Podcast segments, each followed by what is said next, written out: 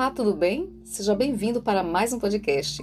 E neste podcast vamos entrar no mundo fictício do escritor britânico George Orwell, em sua obra intitulada 1984.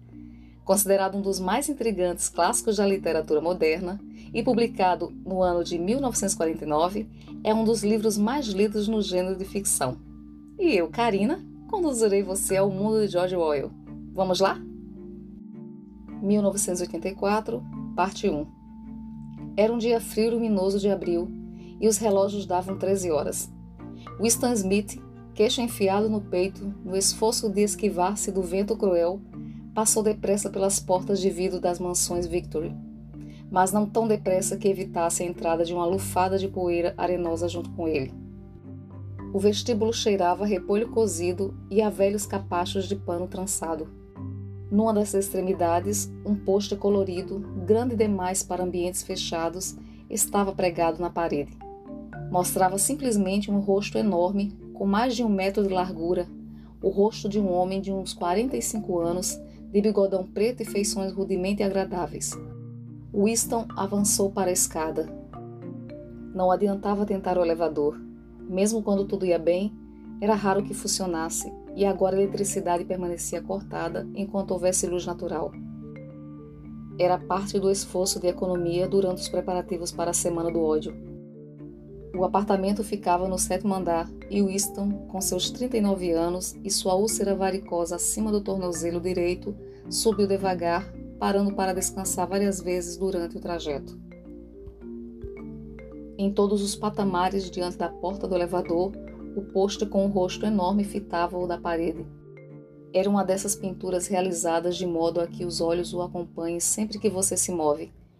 O grande irmão está de olho em você, dizia o letreiro embaixo.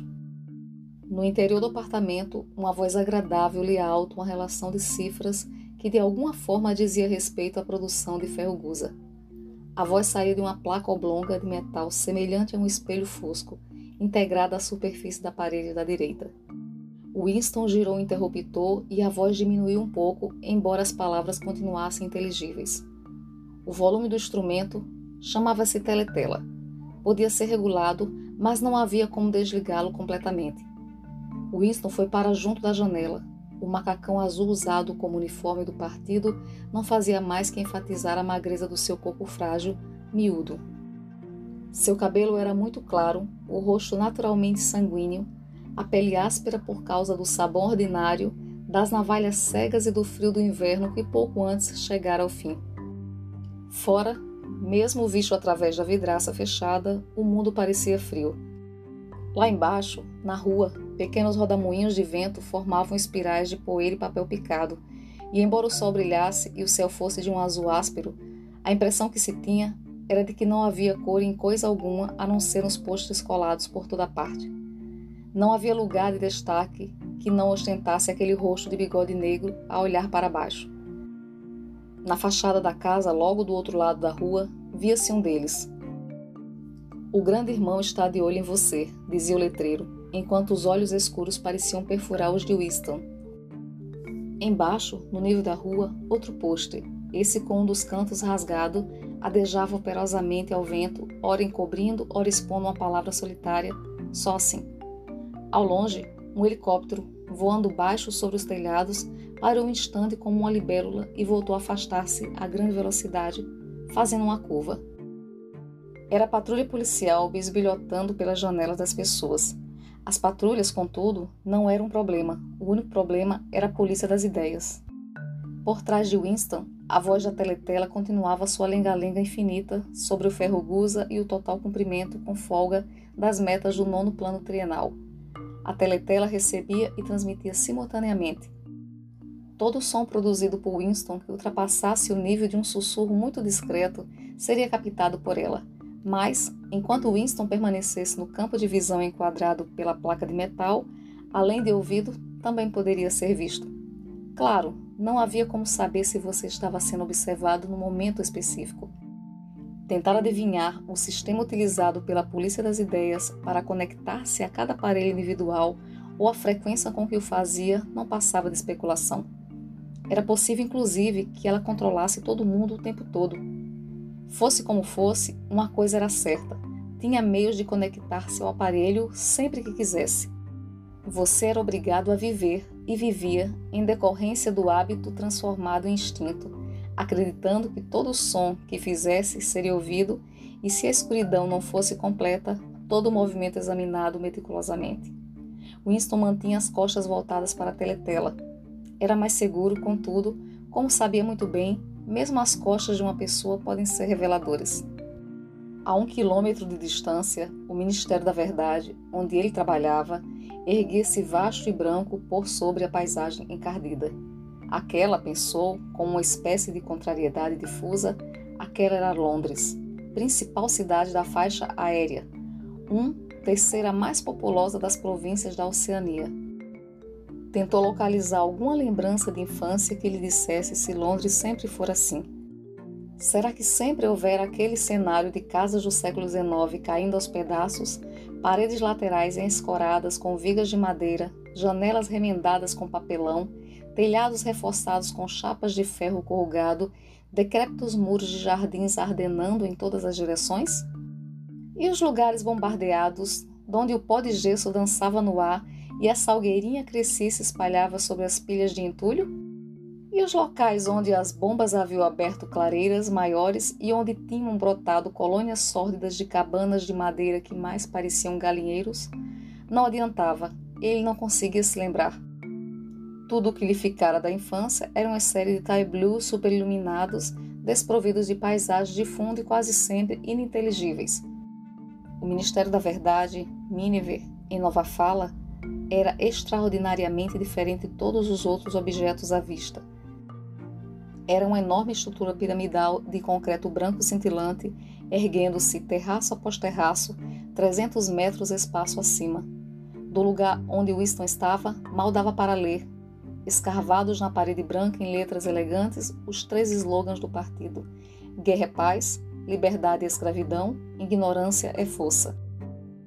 Comentava-se que o Ministério da Verdade continha 3 mil salas acima do nível do solo e ramificações equivalentes abaixo, em Londres, havia somente três outros edifícios de aparência e dimensões equivalentes.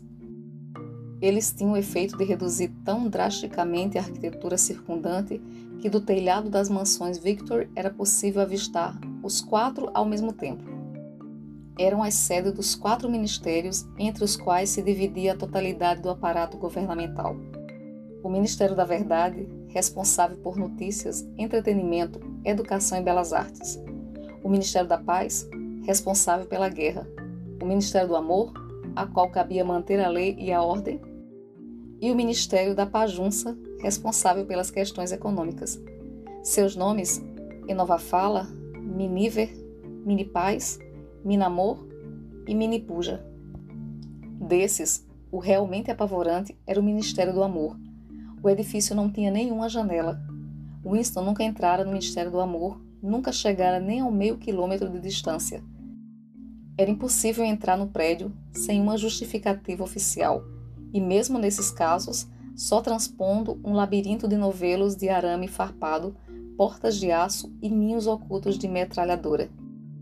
Mesmo as ruas que levavam até as barreiras externas eram percorridas por guardas com cara de gorila, vestindo fardas negras e armados de cacetetes articulados. Winston virou-se abruptamente. Compusera a própria fisionomia de modo a ostentar a expressão de tranquilo otimismo que convinha ter no rosto sempre que se encarasse a teletela. Atravessou a sala e entrou na minúscula cozinha. Para poder sair do ministério naquele horário, sacrificar o almoço na cantina, sabia que o único alimento existente na cozinha era um naco de pão escuro que só seria consumido no café da manhã do dia seguinte tirou da prateleira uma garrafa de líquido incolor com uma simples etiqueta branca onde se lia Gin Victory. A bebida exalava um odor oleoso, enjoativo semelhante ao da aguardente de arroz dos chineses. Winston serviu-se de pouco menos de uma xícara de chá, preparou-se para o impacto e engoliu o líquido como quem toma uma dose de remédio. No mesmo instante, seu rosto ficou rubro e lágrimas começaram a escorrer-lhe dos olhos. A substância parecia ácido nítrico e, ao engoli-la, a pessoa tinha a sensação de receber um golpe de cacetete na nuca. Logo em seguida, porém, a ardência no ventre esmoreceu e o mundo começou a parecer mais prazeroso. Tirou um cigarro de um maço amarrotado onde estava escrito Cigarros Victory e imprudentemente segurou na vertical, o que fez com que o recheio de tabaco caísse no chão. Na tentativa seguinte, teve mais sorte. Voltou para a sala de estar e sentou-se junto a uma mesinha que ficava à esquerda da teletela. Abriu a gaveta da mesa e tirou um porta-penas, um vidro de tinta e um caderno grosso, formato em quarto, sem nada escrito, e lombada vermelha e capa marmorizada. Por alguma razão, a teletela da sala de estar ocupava uma posição atípica. Em vez de estar instalada, como de hábito, na parede do fundo, de onde podia controlar a sala inteira, ficava na parede mais longa, oposta à janela. Em um de seus lados havia uma reentrância pouco profunda na qual Winston estava agora instalado e que na época da construção dos apartamentos provavelmente se destinava a obrigar um estante de livros. Sentando-se na reentrância e permanecendo bem ao fundo, Winston conseguia ficar fora do alcance da teletela, pelo menos no que dizia respeito à visão. Podia ser ouvido, claro, mas enquanto se mantivesse naquela posição, não podia ser visto. Em parte fora a topografia pouco usual do aposento que lhe dera a ideia de fazer a coisa que estava prestes a fazer. Mas essa coisa também lhe fora sugerida pelo caderno que acabara de tirar da gaveta. Era um caderno singularmente bonito. Seu papel acetinado, cor de creme, um pouco amarelinho pela idade, era de um tipo que já não se fabricava havia pelo menos 40 anos. Dava para imaginar, porém, que o caderno era muito mais velho do que isso. Vira-o exposto na vitrine de uma lojinha de badulaques desmazelada de um setor miserável da cidade. Qual setor, exatamente já não se recordava, e fora no mesmo instante tomado pelo desejo avassalador de possuí-lo. Supunha-se que se os membros do partido não frequentassem estabelecimentos comerciais comuns, dedicados ao livre comércio, diziam, mas a regra não era obedecida com rigor, porque havia diversas coisas, por exemplo, cadastros de sapato e lâmina de barbear, impossíveis de serem obtidas de outra forma. Depois de olhar rapidamente para os dois lados da rua, Winston se enfiara na loja e comprara o caderno por dois dólares e meio. Na ocasião, não tinha consciência de querê-lo para alguma coisa específica. Cheio de culpa, levara-o para casa dentro da pasta. Mesmo sem nada escrito nele, aquele era um bem comprometedor. A coisa que estava prestes a fazer era começar um diário. Não que isso fosse legal, nada era legal, visto que já não existiam leis. Mas se o fato fosse descoberto, era praticamente certo que o punissem com a morte ou com pelo menos 25 anos de prisão em algum campo de trabalhos forçados. Winston encaixou uma pena no porta-penas e chupou-a para remover a graxa. A pena era um instrumento arcaico, pouco usado inclusive para assinaturas, e ele obtivera aquela, furtivamente e com alguma dificuldade, só por ter sentido que o belo papel creme merecia que escrevessem nele com uma pena de verdade, em vez de ser rabiscado com lápis tinta. Na verdade, Winston não estava habituado a escrever à mão, exceto no caso de um ou outro bilhete muito curto. O hábito era ditar tudo ao ditógrafo, o que evidentemente não se aplicava à circunstância presente. Mergulhou a caneta na tinta e vacilou por um segundo. Suas entranhas foram percorridas por um estremecimento. Marcar o papel era ato decisivo. Em letras miúdas, desajeitadas, escreveu 4 de abril de 1984. Recostou-se na cadeira. Estava possuído por uma sensação de absoluto desamparo. Para começar, não sabia com certeza se estava mesmo em 1984. Devia ser por aí, visto que estava seguro de ter 39 anos e acreditava ter nascido em 1944 ou 1945. Mas nos tempos que corriam, era impossível precisar uma data sem uma margem de erro de um ou dois anos. Para quem ocorreu-lhe perguntar se de repente estava escrevendo aquele diário. Para o futuro, para os não nascidos. Sua mente deu voltas por um momento em torno da data duvidosa na página. Depois, com um solavanco, colidiu com um termo em nova fala: duplo pensamento. Pela primeira vez, deu-se conta da dimensão de seu projeto. Como fazer para comunicar-se com o futuro? Era algo impossível por natureza. Ou bem o futuro seria semelhante ao presente e não daria ouvidos ao que ele queria lhe dizer, ou bem seria diferente e sua iniciativa não faria sentido. Ficou sentado por algum tempo, contemplando estupidamente o papel. A teletela passara a transmitir uma música militar estridente. Estranho, parecia não apenas ter perdido a capacidade de se expressar, como inclusive ter esquecido o que originalmente pretendia dizer. Durante semanas, se preparara para aquele momento e jamais lhe passara pela cabeça que pudesse ter necessidade de alguma outra coisa que não coragem. Escrever, em si, seria fácil. Bastava transferir para o papel o monólogo infinito e incansável que ocupava o interior de sua cabeça havia anos, literalmente. Naquele momento, porém, mesmo o monólogo estancara. Para rematar, sua úlcera varicosa começara a comichar, uma coisa torturante. Não ousava coçar-se, porque sempre que fazia isso, a úlcera inflamava. Os segundos se sucediam. Só estava consciente da página vazia diante dele, da comichão na pele acima do tornozelo, do clengor da música e de uma leve tontura provocada pelo gin. De repente começou a escrever de puro pânico, percebendo apenas de modo impreciso o que ia anotando. Sua letra miúda, infantil, se espalhava pela página em linhas incertas, abandonando primeiro as maiúsculas, depois até mesmo os pontos finais. 4 de abril de 1984. Ontem à noite, cineminha, só filme de guerra. Um muito bom do bombardeio de um navio cheio de refugiados em algum lugar do Mediterrâneo. Público achando muita graça nos tiros dados num gordão que tentava nadar para longe, perseguido por um helicóptero. Primeiro ele aparecia chafurdando na água como um golfinho. Depois já estava todo esburacado e o mar em volta ficou rosa e ele afundou tão de repente que parecia que a água tinha entrado pelos buracos. Público urrando de tanto rir quando ele afundou. Depois aparecia um bote salva-vidas cheio de crianças com um helicóptero pairando logo acima. Tinha uma mulher de meia idade, talvez uma judia, sentada na proa, com um garoto de uns três anos no colo. Garoto chorando de medo e escondendo a cabeça entre os seios dela, como se tentasse se enterrar nela, e a mulher envolvendo o garoto com os braços e tentando acalmá-lo, só que ela mesma estava morta de medo e o tempo todo cobriu o garoto o máximo possível, como se achasse que seus braços iam conseguir protegê-lo das balas. Aí o helicóptero largou uma bomba de 20 quilos bem no meio deles, clarão terrível, e o bote virou um monte de gravetos.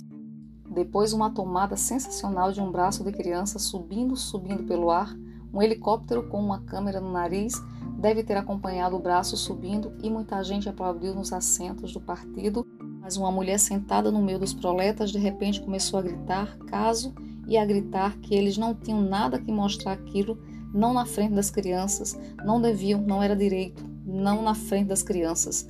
Não era até que a polícia botou, ela botou para fora, acho que não aconteceu nada com ela, ninguém dá a mínima para o que os proletas falam, típica reação do proleta, eles nunca Winston parou de escrever, em parte porque estava com cãibra. Não sabia o que o levara a derramar aquela torrente de idiotices. Mas o estranho era que, enquanto ele fazia aquilo, uma lembrança completamente diferente se definira em sua mente, a tal ponto que quase decidira registrá-la.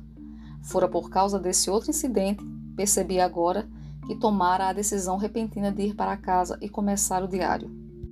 Acontecera naquela manhã no ministério, se é que se podia dizer que algo assim tão nebuloso pudesse ser chamado de acontecimento. Eram quase 11 da manhã e no departamento de documentação, onde Winston trabalhava, já arrastavam as cadeiras para fora das estações de trabalho para reuni-las no centro do salão, na frente da grande teletela, os preparativos para os dois minutos de ódio.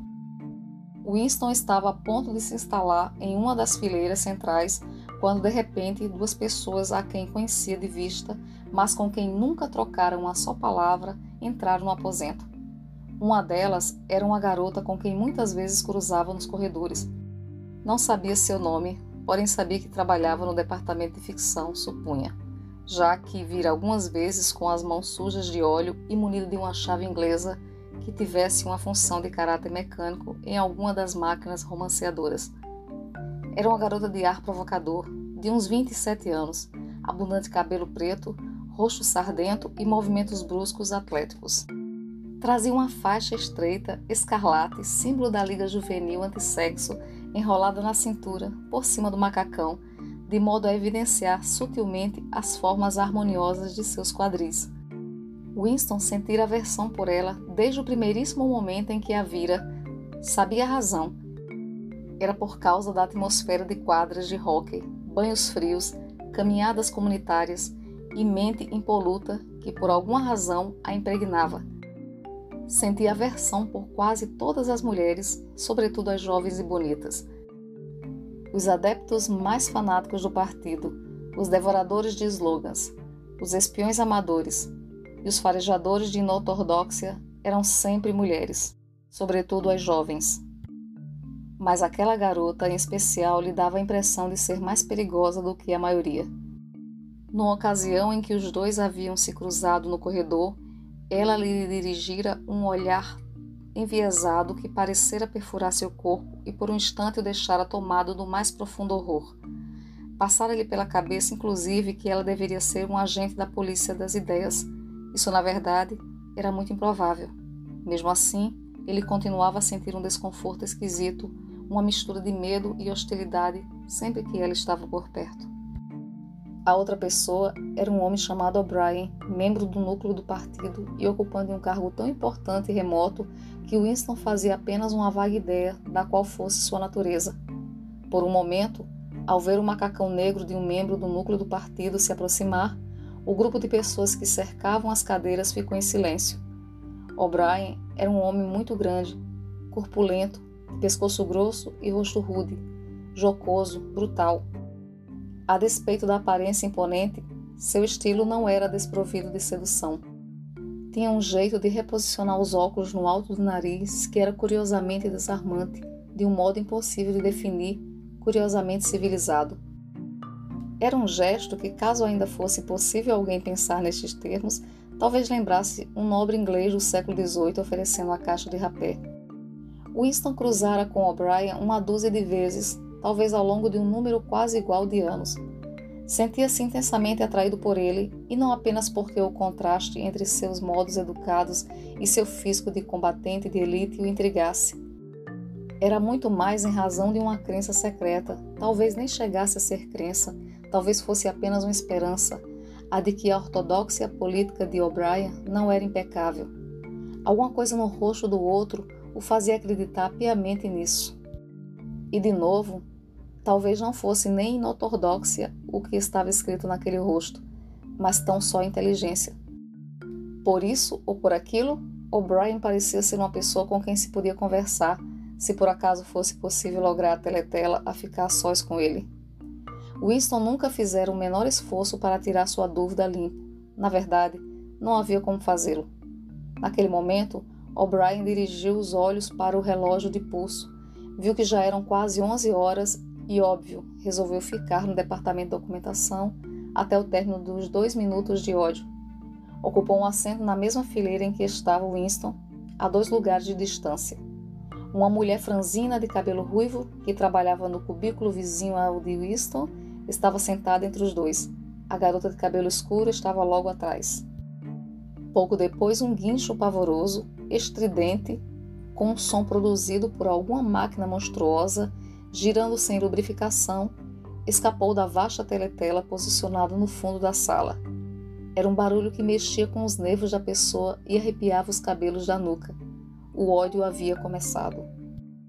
Como de costume, o rosto de Emanuel Goldstein o inimigo do povo, surgira na tela. Ouviram-se assobios em vários pontos da plateia. A mulher ruiva e franzina soltou um guincho em que medo e repugnância se fundiam. Goldstein era o renegado e apostata de um dia, muito tempo antes. Quanto tempo? Exatamente era coisa que ninguém se lembrava. Fora uma das figuras destacadas do partido, quase tão importante quanto o próprio grande irmão, que depois se entregara a atividades contra-revolucionárias, fora condenada à morte e em seguida fugira misteriosamente e sumira do mapa. A programação de dois minutos de ódio variava todos os dias, mas o principal personagem era sempre Goldstein. Ele era o traidor original, o primeiro conspurcador da pureza do partido. Todos os crimes subsequentes contra o partido, todas as perfídias sabotagens, heresias, todos os desvios era resultado direto da sua pregação. Desta ou daquela maneira, ele continuava vivo e maquinando seus coluios, talvez em algum lugar do outro lado do mar, talvez até sob a proteção de seus benfeitores estrangeiros, era o que se dizia ocasionalmente em algum esconderijo na própria Oceania. O diafragma de Winston estava contraído. Ele era incapaz de olhar para o rosto de Goldstein sem ser invadido por uma dolorosa combinação de emoções. Era um rosto judaico chupado, envolto por uma vasta lanoja de cabelo branco e munido de um pequeno cavanhaque, um rosto inteligente e, apesar disso, por alguma razão, inerentemente desprezível, com uma espécie de tolice senil no longo do nariz esguio, onde se equilibrava um par de óculos já perto da ponta. Parecia a cara de uma ovelha e a voz também tinha uma qualidade algovina. Goldstein bradava seu discurso envenenado de sempre sobre as doutrinas do partido, um discurso tão exagerado e perverso que não servia nem para enganar uma criança e, ao mesmo tempo, suficientemente plausível para fazer com que o ouvinte fosse tomado pela sensação alarmada de que outras pessoas menos equilibradas do que ele próprio poderiam ser iludidas pelo que estava sendo afirmado. Goldstein atacava o grande irmão, denunciava a ditadura do partido, exigia a imediata celebração da paz com a Eurásia, defendia a liberdade de expressão, a liberdade de imprensa, a liberdade de reunião, a liberdade de pensamento, gritava histericamente que a revolução fora traída, e tudo isso num rápido discurso polissilábico que era uma espécie de paródia no estilo habitual dos oradores do partido, inclusive com palavras em nova fala mais palavras em nova fala, aliás, do que qualquer membro do partido costumava usar na vida real. E o tempo todo, para que ninguém alimentasse uma dúvida sequer sobre a realidade encoberta pela lenga-lenga especiosa de Goldstein, por trás de sua cabeça, na teletela, desfilavam as colunas intermináveis do exército eurasiano, fileira após fileira de homens de aspecto sólido e fisionomias asiáticas desprovidas de expressão, que emergiam da superfície da tela e desapareciam para ser substituídos por outros exatamente iguais. O rumor abafado e ritmado das botas dos soldados formava o pano de fundo para a voz de trombone de Goldstein. Não fazia nem meio minuto que o ódio havia começado e metade das pessoas presentes no salão já começaram a emitir exclamações incontroláveis de fúria. Impossível tolerar a visão do rosto ovino repleto de empáfia na tela e o poder aterrador do exército eurasiano logo atrás. Além disso, a visão ou mesmo a ideia de Goldstein produziam automaticamente medo e ira. Ele era um objeto de ódio ainda mais constante do que a Eurásia ou a Alestasia, já que sempre que a Oceania entrava em guerra com uma dessas potências, costumava estar em paz com a outra. O estranho, porém, era que, embora Goldstein fosse odiado e desprezado por todos, embora todos os dias e mil vezes por dia, nos palanques, nas teletelas, nos jornais, nos livros, suas teorias fossem refutadas, esmagadas, ridicularizadas, expostas ao escárnio geral como um lixo lamentável que eram, apesar disso tudo, o ritmo de crescimento de sua influência parecia nunca arrefecer.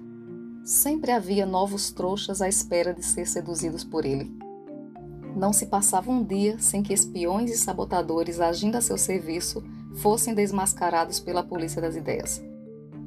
Ele era o comandante de um vasto exército nas sombras, uma rede clandestina de conspiradores dedicados à derrubada do Estado.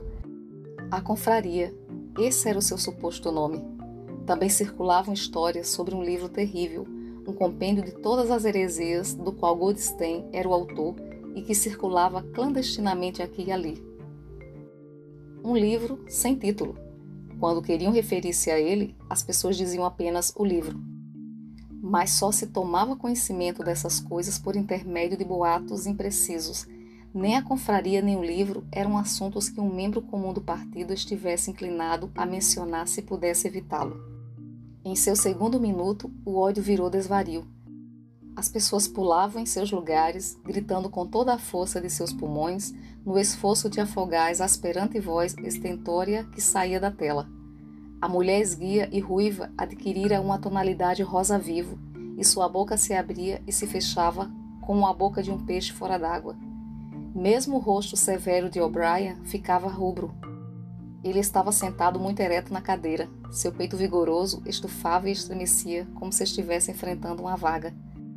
A garota de cabelo escuro, sentada atrás de Winston, começara a gritar: Porco, porco, porco! E de repente apanhou um pesado dicionário de nova fala e arremessou-o contra a tela. O livro bateu no nariz de Goldstein e despencou. A voz, inexorável, prosseguia. No momento de lucidez, Winston constatou estar berrando junto com os outros e percebeu que golpeava violentamente a trave de sua cadeira com os calcanhares. O mais horrível dos dois minutos de ódio não era o fato de a pessoa ser obrigada a desempenhar um papel, mas de ser impossível manter-se à margem. Depois de 30 segundos, já não era preciso fingir. Um êxtase horrendo de medo e sentimento de vingança, um desejo de matar, de torturar, de afundar rostos com uma marreta, parecia circular pela plateia inteira como uma corrente elétrica, transformando as pessoas, mesmo contra sua vontade, em malucos a berrar rostos deformados pela fúria. Mesmo assim, a raiva que as pessoas sentiam era uma emoção abstrata, sem direção, que podia ser transferida de um objeto para o outro como a chama de um maçarico. Assim, em um determinado instante, a fúria de Winston não estava nem um pouco voltada contra Goldstein, mas ao contrário, visava o grande irmão, o partido e a polícia das ideias, e nesses momentos seu coração se solidarizava com o herege solitário e ridicularizado que aparecia na tela, único guardião da verdade e da saúde mental no mundo de mentiras. Isso não o impedia de, no instante seguinte, irmanar-se àqueles que o cercavam. Quando isso acontecia, tudo o que era dito a respeito de Goldstein lhe parecia verdadeiro. Nesses momentos, sua repulsa secreta pelo grande irmão se transformava em veneração e o grande irmão adquiria uma estatura monumental.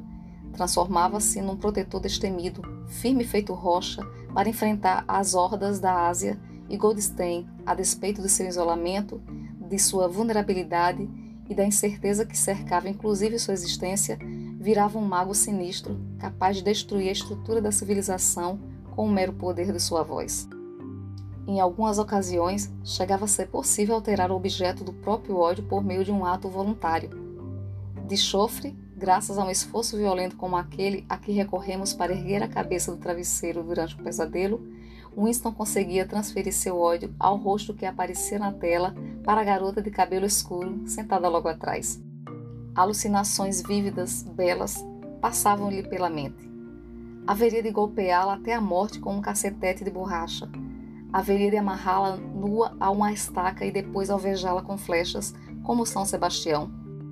Haveria de violentá-la e, no momento do clímax, cortaria sua garganta. De mais a mais, agora percebia mais claramente que antes porque a odiava. Odiava porque era jovem e bela e assexuada, porque queria ir para a cama com ela e nunca o faria, porque em torno da sua adorável cintura flexível, que parecia lhe pedir que a envolvesse com o braço, havia apenas a odiosa faixa escarlate, símbolo agressivo de castidade. O ódio chegou ao clímax. A voz de Goldstein se transformara efetivamente num balido de ovelha, e por um instante seu rosto assumiu um semblante de ovelha. Depois o semblante de ovelha se dissolveu e foi substituído pelo rosto de um soldado eurasiano que parecia avançar, imenso e terrível, metralhadora roncando, como se pretendesse saltar para fora da superfície da tela de modo que algumas pessoas sentadas na primeira fila se inclinaram para trás dos assentos. No mesmo instante, porém, levando todos os presentes a suspirar aliviados, o personagem hostil desapareceu para dar lugar ao rosto do grande irmão, cabelo preto, bigode preto, cheio de força e misteriosa calma, e tão imenso que quase enchia a tela inteira. Ninguém ouviu o que o grande irmão estava dizendo.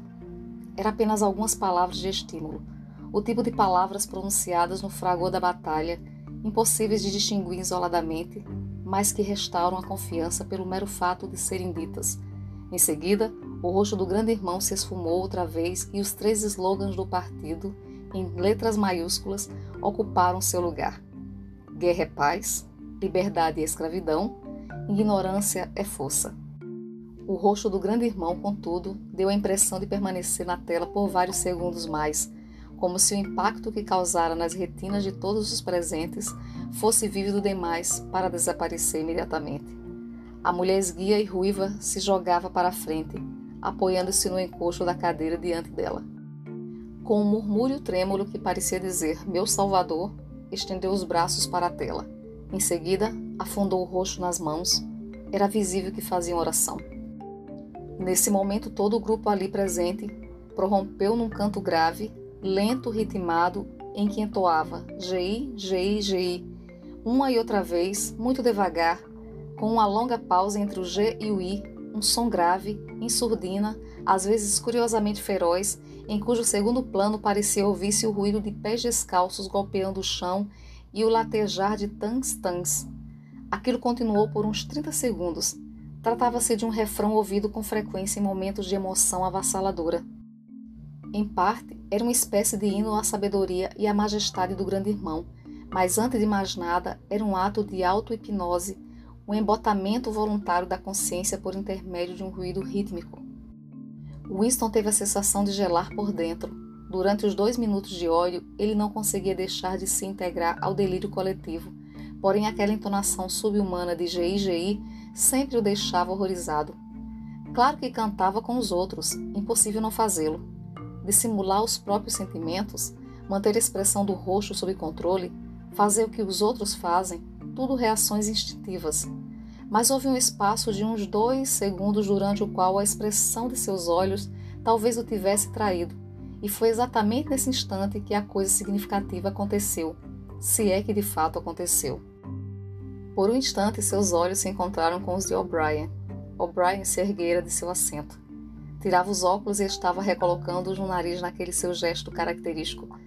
Mas houve uma fração de segundo em que os olhos dos dois se encontraram, e enquanto isso acontecia, Winston compreendeu, sim, compreendeu, que O'Brien pensara o mesmo que ele. Uma mensagem inequívoca fora transmitida. Era como se as duas mentes de Winston e de O'Brien tivessem se aberto e os pensamentos fluído de um para o outro através dos olhos.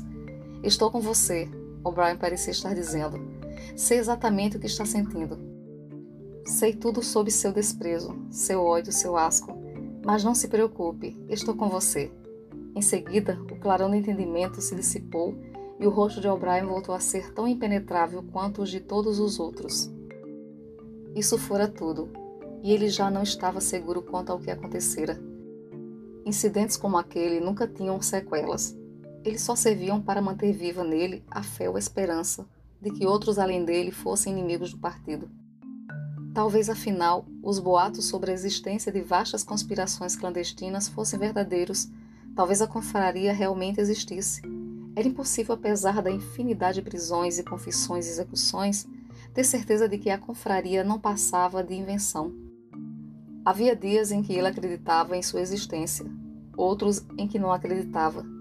Nada confirmava o fato, além de vislumbres passageiros que talvez significassem alguma coisa, talvez não significassem nada, fragmentos de conversa ouvidos de forma difusa, rabiscos pouco legíveis nas paredes dos lavatórios, uma vez inclusive, ao presenciar o encontro de dois estranhos, um mínimo movimento de mãos que lhe pareceram sinal de reconhecimento.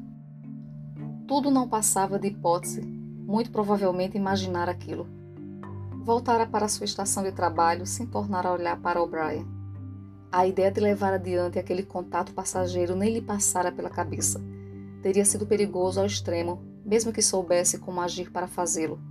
Por um segundo, dois segundos, ele e O'Brien haviam trocado um olhar equívoco e ponto final.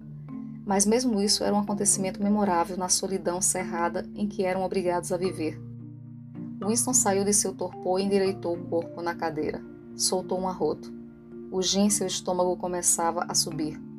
Seus olhos voltaram a fitar a página.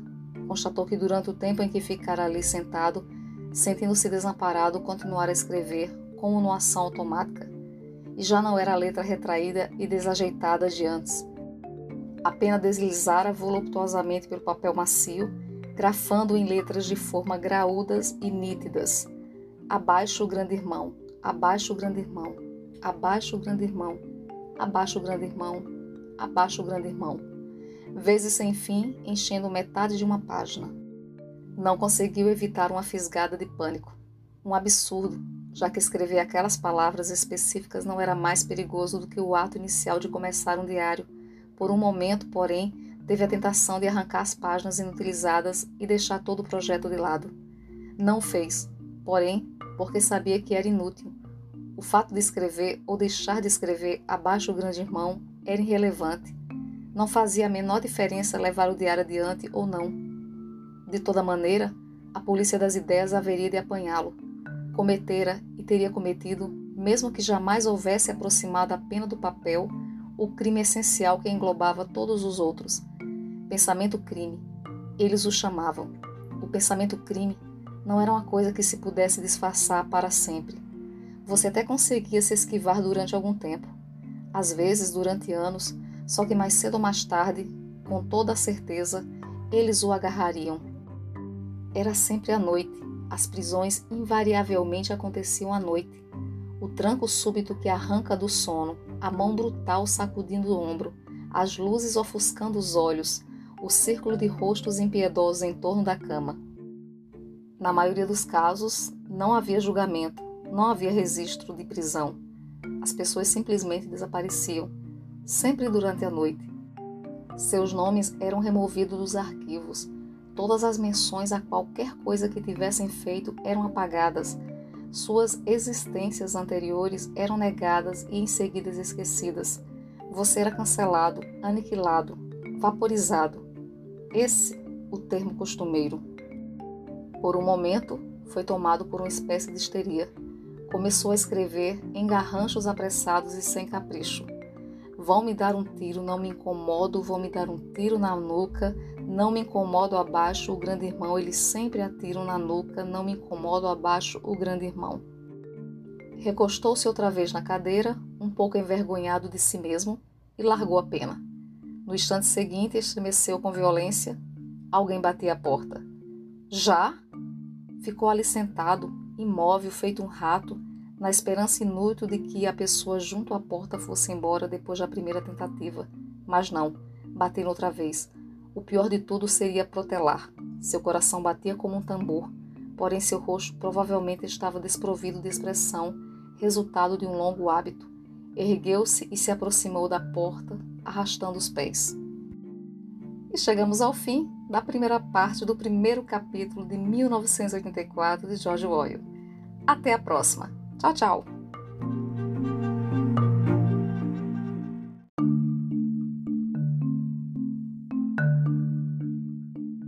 Olá, tudo bem? Seja bem-vindo para mais um podcast.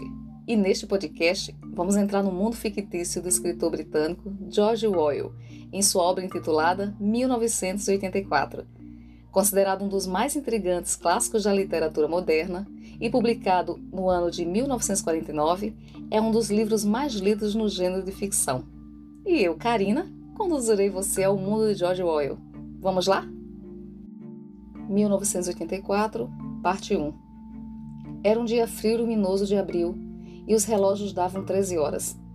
Winston Smith, queixo enfiado no peito, no esforço de esquivar-se do vento cruel, passou depressa pelas portas de vidro das mansões Victory, mas não tão depressa que evitasse a entrada de uma lufada de poeira arenosa junto com ele. O vestíbulo cheirava a repolho cozido e a velhos capachos de pano trançado. Numa das extremidades, um pôster colorido, grande demais para ambientes fechados, estava pregado na parede. Mostrava simplesmente um rosto enorme, com mais de um metro de largura, o rosto de um homem de uns 45 anos, de bigodão preto e feições rudemente agradáveis. Winston avançou para a escada. Não adiantava tentar o elevador. Mesmo quando tudo ia bem, era raro que funcionasse e agora a eletricidade permanecia cortada enquanto houvesse luz natural. Era parte do esforço de economia durante os preparativos para a Semana do Ódio. O apartamento ficava no sétimo andar e Winston, com seus 39 anos e sua úlcera varicosa acima do tornozelo direito, subiu devagar, parando para descansar várias vezes durante o trajeto. Em todos os patamares diante da porta do elevador, o posto com o rosto enorme fitava-o da parede. Era uma dessas pinturas realizadas de modo a que os olhos o acompanhem sempre que você se move. O grande irmão está de olho em você, dizia o letreiro embaixo. No interior do apartamento, uma voz agradável lia alto uma relação de cifras que de alguma forma dizia respeito à produção de ferrugusa. A voz saía de uma placa oblonga de metal semelhante a um espelho fosco, integrada à superfície da parede da direita. Winston girou o interruptor e a voz diminuiu um pouco, embora as palavras continuassem inteligíveis. O volume do instrumento chamava-se teletela. Podia ser regulado, mas não havia como desligá-lo completamente. Winston foi para junto da janela. O macacão azul usado como uniforme do partido não fazia mais que enfatizar a magreza do seu corpo frágil, miúdo. Seu cabelo era muito claro, o rosto naturalmente sanguíneo, a pele áspera por causa do sabão ordinário, das navalhas cegas e do frio do inverno que pouco antes chegara ao fim. Fora, mesmo visto através da vidraça fechada, o mundo parecia frio. Lá embaixo, na rua, pequenos rodamuinhos de vento formavam espirais de poeira e papel picado, e embora o sol brilhasse e o céu fosse de um azul áspero, a impressão que se tinha era de que não havia cor em coisa alguma a não ser nos postes colados por toda parte. Não havia lugar de destaque que não ostentasse aquele rosto de bigode negro a olhar para baixo. Na fachada da casa, logo do outro lado da rua, via-se um deles. O grande irmão está de olho em você, dizia o letreiro, enquanto os olhos escuros pareciam perfurar os de Winston. Embaixo, no nível da rua, outro pôster, esse com um dos cantos rasgado, adejava operosamente ao vento, ora encobrindo, ora expondo uma palavra solitária, só assim. Ao longe, um helicóptero, voando baixo sobre os telhados, parou um instante como uma libélula e voltou a afastar-se a grande velocidade, fazendo uma curva. Era a patrulha policial bisbilhotando pelas janelas das pessoas. As patrulhas, contudo, não eram um problema. O único problema era a polícia das ideias. Por trás de Winston, a voz da teletela continuava sua lenga-lenga infinita sobre o ferro gusa e o total cumprimento com folga das metas do nono plano trienal. A teletela recebia e transmitia simultaneamente. Todo som produzido por Winston que ultrapassasse o nível de um sussurro muito discreto seria captado por ela. Mas, enquanto Winston permanecesse no campo de visão enquadrado pela placa de metal, além de ouvido, também poderia ser visto. Claro, não havia como saber se você estava sendo observado no momento específico. Tentar adivinhar o sistema utilizado pela polícia das ideias para conectar-se a cada aparelho individual ou a frequência com que o fazia não passava de especulação. Era possível, inclusive, que ela controlasse todo mundo o tempo todo. Fosse como fosse, uma coisa era certa: tinha meios de conectar-se ao aparelho sempre que quisesse.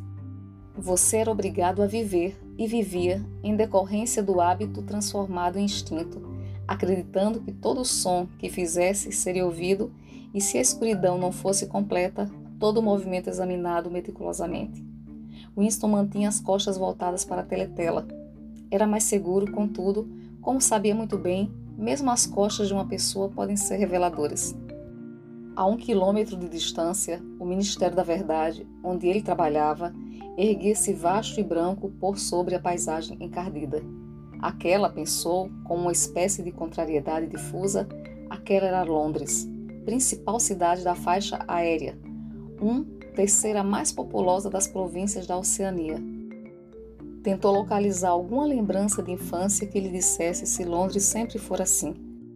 Será que sempre houvera aquele cenário de casas do século XIX caindo aos pedaços, paredes laterais escoradas com vigas de madeira, janelas remendadas com papelão telhados reforçados com chapas de ferro corrugado, decrépitos muros de jardins ardenando em todas as direções?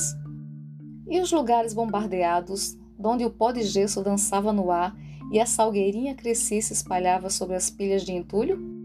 E os locais onde as bombas haviam aberto clareiras maiores e onde tinham brotado colônias sórdidas de cabanas de madeira que mais pareciam galinheiros? Não adiantava, ele não conseguia se lembrar.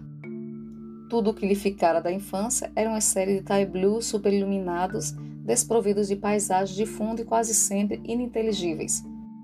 O Ministério da Verdade, Miniver, em Nova Fala, era extraordinariamente diferente de todos os outros objetos à vista. Era uma enorme estrutura piramidal de concreto branco cintilante, erguendo-se terraço após terraço, 300 metros espaço acima Do lugar onde Winston estava, mal dava para ler, escarvados na parede branca em letras elegantes, os três slogans do partido: Guerra é paz, liberdade é escravidão, ignorância é força. Comentava-se que o Ministério da Verdade continha 3 mil salas acima do nível do solo e ramificações equivalentes abaixo. Em Londres, havia somente três outros edifícios de aparência e dimensões equivalentes. Eles tinham o efeito de reduzir tão drasticamente a arquitetura circundante que do telhado das mansões Victor era possível avistar os quatro ao mesmo tempo. Eram as sedes dos quatro ministérios, entre os quais se dividia a totalidade do aparato governamental. O Ministério da Verdade, responsável por notícias, entretenimento, educação e belas artes. O Ministério da Paz, responsável pela guerra. O Ministério do Amor, a qual cabia manter a lei e a ordem e o Ministério da Pajunça, responsável pelas questões econômicas. Seus nomes: Enova Fala, Miniver, Minipaz, Minamor e Minipuja. Desses, o realmente apavorante era o Ministério do Amor. O edifício não tinha nenhuma janela. Winston nunca entrara no Ministério do Amor, nunca chegara nem ao meio quilômetro de distância. Era impossível entrar no prédio sem uma justificativa oficial e mesmo nesses casos, só transpondo um labirinto de novelos de arame farpado, portas de aço e ninhos ocultos de metralhadora. Mesmo as ruas que levavam até as barreiras externas eram percorridas por guardas com cara de gorila, vestindo fardas negras e armados de cacetetes articulados. Winston virou-se abruptamente compusera a própria fisionomia de modo a ostentar a expressão de tranquilo otimismo que convinha ter no rosto sempre que se encarasse a teletela. Atravessou a sala e entrou na minúscula cozinha. Para poder sair do ministério naquele horário, sacrificar o almoço na cantina, sabia que o único alimento existente na cozinha era um naco de pão escuro que só seria consumido no café da manhã do dia seguinte tirou da prateleira uma garrafa de líquido incolor com uma simples etiqueta branca onde se lia Gin Victory. A bebida exalava um odor oleoso, enjoativo semelhante ao da aguardente de arroz dos chineses. Winston serviu-se de pouco menos de uma xícara de chá, preparou-se para o impacto e engoliu o líquido como quem toma uma dose de remédio. No mesmo instante, seu rosto ficou rubro e lágrimas começaram a escorrer-lhe dos olhos. A substância parecia ácido nítrico e, ao engoli-la, a pessoa tinha a sensação de receber um golpe de cacetete na nuca. Logo em seguida, porém, a ardência no ventre esmoreceu e o mundo começou a parecer mais prazeroso. Tirou um cigarro de um maço amarrotado onde estava escrito Cigarros Victory e imprudentemente segurou na vertical, o que fez com que o recheio de tabaco caísse no chão. Na tentativa seguinte, teve mais sorte. Voltou para a sala de estar e sentou-se junto a uma mesinha que ficava à esquerda da teletela. Abriu a gaveta da mesa e tirou um porta-penas, um vidro de tinta e um caderno grosso, formato em quarto, sem nada escrito, e lombada vermelha e capa marmorizada. Por alguma razão, a teletela da sala de estar ocupava uma posição atípica. Em vez de estar instalada, como de hábito, na parede do fundo, de onde podia controlar a sala inteira, ficava na parede mais longa, oposta à janela. Em um de seus lados havia uma reentrância pouco profunda na qual Winston estava agora instalado e que na época da construção dos apartamentos provavelmente se destinava a obrigar um estante de livros. Sentando-se na reentrância e permanecendo bem ao fundo, Winston conseguia ficar fora do alcance da teletela, pelo menos no que dizia respeito à visão. Podia ser ouvido, claro, mas enquanto se mantivesse naquela posição, não podia ser visto. Em parte fora a topografia pouco usual do aposento que lhe dera a ideia de fazer a coisa que estava prestes a fazer. Mas essa coisa também lhe fora sugerida pelo caderno que acabara de tirar da gaveta. Era um caderno singularmente bonito. Seu papel acetinado, cor de creme, um pouco amarelinho pela idade, era de um tipo que já não se fabricava havia pelo menos 40 anos. Dava para imaginar, porém, que o caderno era muito mais velho do que isso vira-o exposto na vitrine de uma lojinha de badulaques desmazelada de um setor miserável da cidade. Qual setor, exatamente, já não se recordava, e fora no mesmo instante tomado pelo desejo avassalador de possuí-lo. Supunha-se que se os membros do partido não frequentassem estabelecimentos comerciais comuns, dedicados ao livre comércio, diziam, mas a regra não era obedecida com rigor, porque havia diversas coisas, por exemplo, cadastros de sapato e lâmina de barbear, impossíveis de serem obtidas de outra forma. Depois de olhar rapidamente para os dois lados da rua, Winston se enfiara na loja e comprara o caderno por dois dólares e meio. Na ocasião, não tinha consciência de querê-lo para alguma coisa específica. Cheio de culpa, levara-o para casa dentro da pasta. Mesmo sem nada escrito nele, aquele era um bem comprometedor. A coisa que estava prestes a fazer era começar um diário. Não que isso fosse legal, nada era legal, visto que já não existiam leis. Mas se o fato fosse descoberto, era praticamente certo que o punissem com a morte ou com pelo menos 25 anos de prisão em algum campo de trabalhos forçados. Winston encaixou uma pena no porta-penas e chupou-a para remover a graxa.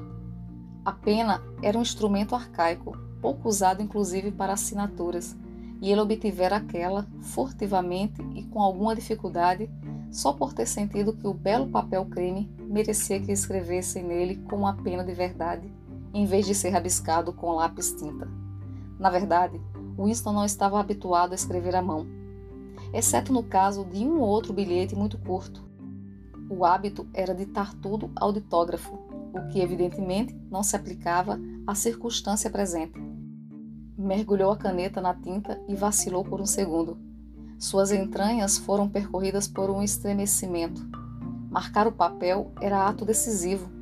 Em letras miúdas, desajeitadas, escreveu 4 de abril de 1984. Recostou-se na cadeira. Estava possuído por uma sensação de absoluto desamparo. Para começar, não sabia com certeza se estava mesmo em 1984. Devia ser por aí, visto que estava seguro de ter 39 anos e acreditava ter nascido em 1944 ou 1945. Mas nos tempos que corriam, era impossível precisar uma data sem uma margem de erro de um ou dois anos. Para quem ocorreu-lhe perguntar se de repente estava escrevendo aquele diário? Para o futuro? Para os não nascidos? Sua mente deu voltas por um momento em torno da data duvidosa na página. Depois, com um solavanco, colidiu com um termo em nova fala: duplo pensamento. Pela primeira vez, deu-se conta da dimensão de seu projeto. Como fazer para comunicar-se com o futuro? Era algo impossível por natureza. Ou bem o futuro seria semelhante ao presente e não daria ouvidos ao que ele queria lhe dizer, ou bem seria diferente e sua iniciativa não faria sentido. Ficou sentado por algum tempo, contemplando estupidamente o papel. A teletela passara a transmitir uma música militar estridente. Estranho, parecia não apenas ter perdido a capacidade de se expressar, como inclusive ter esquecido o que originalmente pretendia dizer. Durante semanas, se preparara para aquele momento e jamais lhe passara pela cabeça que pudesse ter necessidade de alguma outra coisa que não coragem. Escrever, em si, seria fácil. Bastava transferir para o papel o monólogo infinito e incansável que ocupava o interior de sua cabeça havia anos, literalmente. Naquele momento, porém, mesmo o monólogo estancara. Para rematar, sua úlcera varicosa começara a comichar, uma coisa torturante. Não ousava coçar-se, porque sempre que fazia isso, a úlcera inflamava. Os segundos se sucediam. Só estava consciente da página vazia diante dele, da comichão na pele acima do tornozelo, do clengor da música e de uma leve tontura provocada pelo gin. De repente começou a escrever de puro pânico, percebendo apenas de modo impreciso o que ia anotando. Sua letra miúda, infantil, se espalhava pela página em linhas incertas, abandonando primeiro as maiúsculas, depois até mesmo os pontos finais. 4 de abril de 1984. Ontem à noite e cineminha, só filme de guerra. Um muito bom do bombardeio de um navio cheio de refugiados em algum lugar do Mediterrâneo. Público achando muita graça nos tiros dados num gordão que tentava nadar para longe, perseguido por um helicóptero. Primeiro ele aparecia chafurdando na água como um golfinho. Depois já estava todo esburacado e o mar em volta ficou rosa e ele afundou tão de repente que parecia que a água tinha entrado pelos buracos. Público urrando de tanto rir quando ele afundou. Depois aparecia um bote salva-vidas cheio de crianças com um helicóptero pairando logo acima. Tinha uma mulher de meia idade, talvez uma judia, sentada na proa, com um garoto de uns três anos no colo. Garoto chorando de medo e escondendo a cabeça entre os seios dela, como se tentasse se enterrar nela, e a mulher envolvendo o garoto com os braços e tentando acalmá-lo. Só que ela mesma estava morta de medo e o tempo todo cobriu o garoto o máximo possível, como se achasse que seus braços iam conseguir protegê-lo das balas. Aí o helicóptero largou uma bomba de 20 quilos bem no meio deles, clarão terrível e o bote virou um monte de gravetos. Depois, uma tomada sensacional de um braço de criança subindo, subindo pelo ar, um helicóptero com uma câmera no nariz deve ter acompanhado o braço subindo e muita gente aplaudiu nos assentos do partido, mas uma mulher sentada no meio dos proletas de repente começou a gritar caso e a gritar que eles não tinham nada que mostrar aquilo, não na frente das crianças, não deviam, não era direito, não na frente das crianças. Não era até que a polícia botou, ela botou para fora, acho que não aconteceu nada com ela, ninguém dá a mínima para o que os proletas falam, típica reação do proleta, eles nunca. Winston parou de escrever, em parte porque estava com cãibra. Não sabia o que o levara a derramar aquela torrente de idiotices. Mas o estranho era que enquanto ele fazia aquilo, uma lembrança completamente diferente se definira em sua mente, a tal ponto que quase decidira registrá-la. Fora por causa desse outro incidente, percebi agora que tomara a decisão repentina de ir para casa e começar o diário. Acontecera naquela manhã no ministério, se é que se podia dizer que algo assim tão nebuloso pudesse ser chamado de acontecimento. Eram quase 11 da manhã e no departamento de documentação, onde Winston trabalhava, já arrastavam as cadeiras para fora das estações de trabalho para reuni-las no centro do salão, na frente da grande teletela, os preparativos para os dois minutos de ódio. Winston estava a ponto de se instalar em uma das fileiras centrais quando de repente duas pessoas a quem conhecia de vista, mas com quem nunca trocaram uma só palavra, entraram no aposento. Uma delas era uma garota com quem muitas vezes cruzava nos corredores. Não sabia seu nome, porém sabia que trabalhava no departamento de ficção, supunha, já que vira algumas vezes com as mãos sujas de óleo e munida de uma chave inglesa que tivesse uma função de caráter mecânico em alguma das máquinas romanceadoras. Era uma garota de ar provocador, de uns 27 anos, abundante cabelo preto, rosto sardento e movimentos bruscos atléticos. Trazia uma faixa estreita, escarlate, símbolo da Liga Juvenil Antissexo, enrolada na cintura, por cima do macacão, de modo a evidenciar sutilmente as formas harmoniosas de seus quadris. Winston sentira aversão por ela desde o primeiríssimo momento em que a vira. Sabia a razão.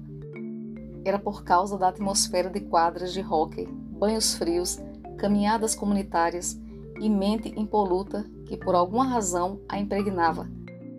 Sentia aversão por quase todas as mulheres, sobretudo as jovens e bonitas. Os adeptos mais fanáticos do partido, os devoradores de slogans, os espiões amadores, e os farejadores de inortodoxia eram sempre mulheres, sobretudo as jovens. Mas aquela garota em especial lhe dava a impressão de ser mais perigosa do que a maioria. Numa ocasião em que os dois haviam se cruzado no corredor, ela lhe dirigira um olhar enviesado que parecera perfurar seu corpo e por um instante o deixara tomado do mais profundo horror. Passara-lhe pela cabeça, inclusive, que ela deveria ser um agente da polícia das ideias isso, na verdade, era muito improvável. Mesmo assim, ele continuava a sentir um desconforto esquisito, uma mistura de medo e hostilidade sempre que ela estava por perto. A outra pessoa era um homem chamado O'Brien, membro do núcleo do partido e ocupando um cargo tão importante e remoto que Winston fazia apenas uma vaga ideia da qual fosse sua natureza. Por um momento, ao ver o macacão negro de um membro do núcleo do partido se aproximar, o grupo de pessoas que cercavam as cadeiras ficou em silêncio. O'Brien era um homem muito grande, corpulento, pescoço grosso e rosto rude, jocoso, brutal. A despeito da aparência imponente, Seu estilo não era desprovido de sedução. Tinha um jeito de reposicionar os óculos no alto do nariz que era curiosamente desarmante, de um modo impossível de definir, curiosamente civilizado. Era um gesto que, caso ainda fosse possível alguém pensar nestes termos, talvez lembrasse um nobre inglês do século XVIII oferecendo a caixa de rapé. Winston cruzara com O'Brien uma dúzia de vezes, talvez ao longo de um número quase igual de anos. Sentia-se intensamente atraído por ele, e não apenas porque o contraste entre seus modos educados e seu físico de combatente de elite o intrigasse. Era muito mais em razão de uma crença secreta, talvez nem chegasse a ser crença, talvez fosse apenas uma esperança, a de que a ortodoxia política de O'Brien não era impecável. Alguma coisa no rosto do outro o fazia acreditar piamente nisso. E de novo, talvez não fosse nem inortodoxia o que estava escrito naquele rosto, mas tão só inteligência. Por isso ou por aquilo, O'Brien parecia ser uma pessoa com quem se podia conversar, se por acaso fosse possível lograr a teletela a ficar sós com ele. Winston nunca fizera o menor esforço para tirar sua dúvida limpo. Na verdade, não havia como fazê-lo. Naquele momento, O'Brien dirigiu os olhos para o relógio de pulso, viu que já eram quase 11 horas e, óbvio, resolveu ficar no departamento de documentação até o término dos dois minutos de ódio. Ocupou um assento na mesma fileira em que estava Winston, a dois lugares de distância. Uma mulher franzina de cabelo ruivo, que trabalhava no cubículo vizinho ao de Winston, estava sentada entre os dois. A garota de cabelo escuro estava logo atrás. Pouco depois, um guincho pavoroso, estridente, com um som produzido por alguma máquina monstruosa, girando sem lubrificação, escapou da vasta teletela posicionada no fundo da sala. Era um barulho que mexia com os nervos da pessoa e arrepiava os cabelos da nuca. O ódio havia começado. Como de costume, o rosto de Emanuel Goldstein, o inimigo do povo, surgira na tela. Ouviram-se assobios em vários pontos da plateia. A mulher ruiva e franzina soltou um guincho em que medo e repugnância se fundiam. Goldstein era o renegado e apostata de um dia, muito tempo antes. Quanto tempo? Exatamente era coisa que ninguém se lembrava. Fora uma das figuras destacadas do partido, quase tão importante quanto o próprio grande irmão, que depois se entregara a atividades contra-revolucionárias, fora condenada à morte e em seguida fugira misteriosamente e sumira do mapa. A programação de dois minutos de ódio variava todos os dias, mas o principal personagem era sempre Goldstein. Ele era o traidor original, o primeiro conspurcador da pureza do partido. Todos os crimes subsequentes contra o partido, todas as perfídias sabotagens, heresias, todos os desvios era resultado direto da sua pregação. Desta ou daquela maneira, ele continuava vivo e maquinando seus coluios talvez em algum lugar do outro lado do mar, talvez até sob a proteção de seus benfeitores estrangeiros, era o que se dizia ocasionalmente em algum esconderijo na própria Oceania. O diafragma de Winston estava contraído. Ele era incapaz de olhar para o rosto de Goldstein sem ser invadido por uma dolorosa combinação de emoções. Era um rosto judaico chupado, envolto por uma vasta lanúde de cabelo branco e munido de um pequeno cavanhaque um rosto inteligente e, apesar disso, por alguma razão, inerentemente desprezível, com uma espécie de tolice senil no longo do nariz esguio, onde se equilibrava um par de óculos já perto da ponta. Parecia a cara de uma ovelha e a voz também tinha uma qualidade algovina.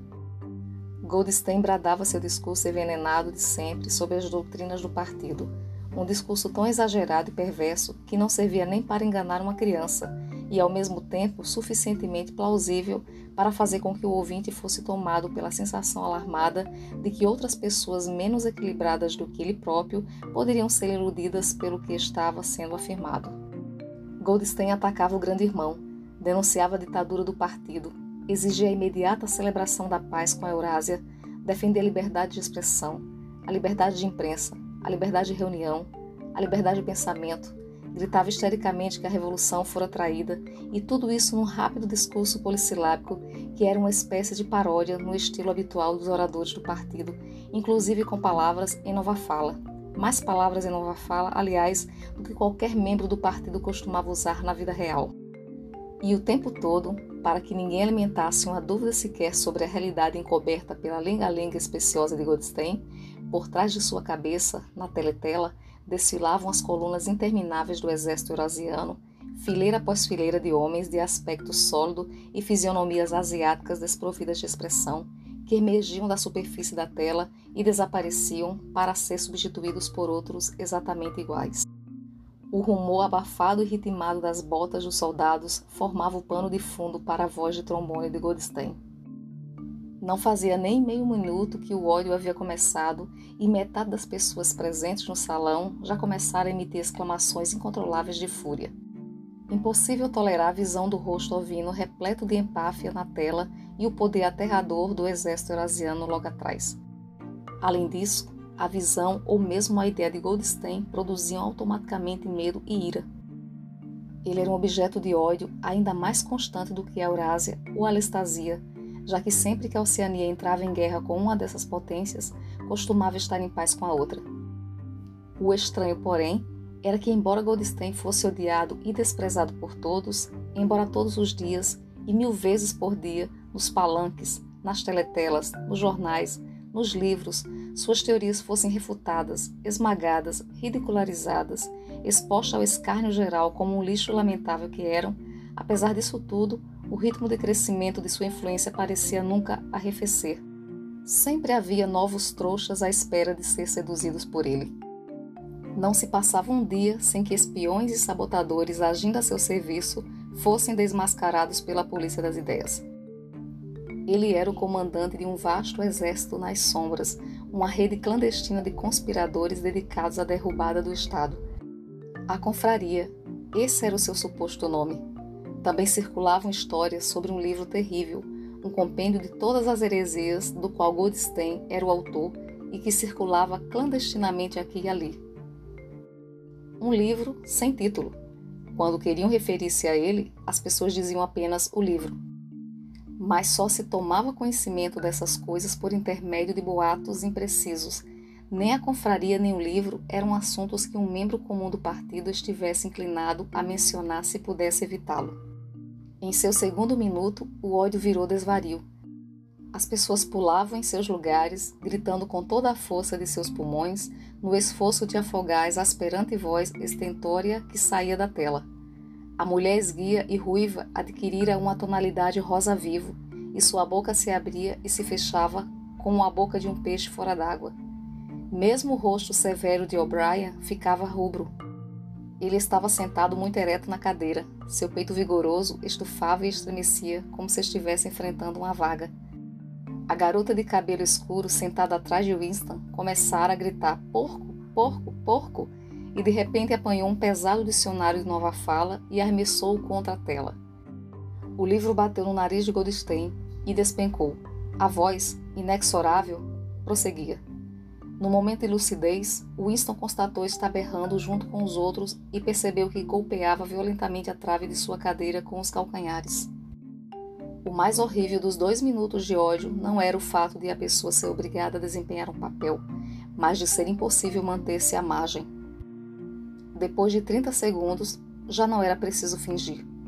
Um êxtase horrendo de medo e sentimento de vingança, um desejo de matar, torturar, de afundar rostos com uma marreta, parecia circular pela plateia inteira como uma corrente elétrica, transformando as pessoas, mesmo contra sua vontade, em malucos a berrar, rostos deformados pela fúria. Mesmo assim, a raiva que as pessoas sentiam era uma emoção abstrata, sem direção, que podia ser transferida de um objeto para o outro como a chama de um maçarico.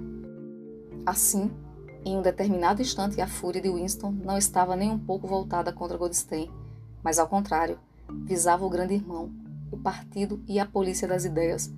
E nesses momentos, seu coração se solidarizava com o herege solitário e ridicularizado que aparecia na tela, único guardião da verdade e da saúde mental no mundo de mentiras. Isso não o impedia de, no instante seguinte, irmanar-se àqueles que o cercavam.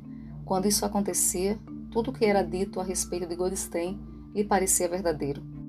Nesses momentos, sua repulsa secreta pelo grande irmão se transformava em veneração, e o grande irmão adquiria uma estatura monumental, transformava-se num protetor destemido, firme feito rocha, para enfrentar as hordas da Ásia, e Goldstein, a despeito de seu isolamento, de sua vulnerabilidade e da incerteza que cercava inclusive sua existência, virava um mago sinistro, capaz de destruir a estrutura da civilização com o mero poder de sua voz. Em algumas ocasiões, chegava a ser possível alterar o objeto do próprio ódio por meio de um ato voluntário. De chofre, graças a um esforço violento como aquele a que recorremos para erguer a cabeça do travesseiro durante o pesadelo, Winston conseguia transferir seu ódio ao rosto que aparecia na tela para a garota de cabelo escuro sentada logo atrás. Alucinações vívidas, belas, passavam-lhe pela mente. Haveria de golpeá-la até a morte com um cacetete de borracha, haveria de amarrá-la nua a uma estaca e depois alvejá-la com flechas, como São Sebastião. Haveria de violentá-la e, no momento do clímax, cortaria sua garganta. De mais a mais, agora percebia mais claramente que antes porque a odiava. Odiava porque era jovem e bela e assexuada, porque queria ir para a cama com ela e nunca o faria, porque em torno da sua adorável cintura flexível, que parecia lhe pedir que a envolvesse com o braço, havia apenas a odiosa faixa escarlate, símbolo agressivo de castidade. O ódio chegou ao clímax. A voz de Goldstein se transformara efetivamente num balido de ovelha, e por um instante seu rosto assumiu um semblante de ovelha. Depois o semblante de ovelha se dissolveu e foi substituído pelo rosto de um soldado eurasiano que parecia avançar, imenso e terrível, metralhadora roncando, como se pretendesse saltar para fora da superfície da tela de modo que algumas pessoas sentadas na primeira fila se inclinaram para trás dos assentos. No mesmo instante, porém, levando todos os presentes a suspirar aliviados, o personagem hostil desapareceu para dar lugar ao rosto do grande irmão, cabelo preto, bigode preto, cheio de força e misteriosa calma, e tão imenso que quase enchia a tela inteira. Ninguém ouviu o que o grande irmão estava dizendo. Era apenas algumas palavras de estímulo o tipo de palavras pronunciadas no fragor da batalha, impossíveis de distinguir isoladamente, mas que restauram a confiança pelo mero fato de serem ditas. Em seguida, o rosto do grande irmão se esfumou outra vez e os três slogans do partido, em letras maiúsculas, ocuparam seu lugar: Guerra é paz, liberdade é escravidão, ignorância é força. O rosto do grande irmão, contudo, deu a impressão de permanecer na tela por vários segundos mais, como se o impacto que causara nas retinas de todos os presentes fosse vívido demais para desaparecer imediatamente. A mulher esguia e ruiva se jogava para a frente, apoiando-se no encosto da cadeira diante dela. Com um murmúrio trêmulo que parecia dizer Meu Salvador, estendeu os braços para a tela. Em seguida, afundou o rosto nas mãos. Era visível que fazia oração.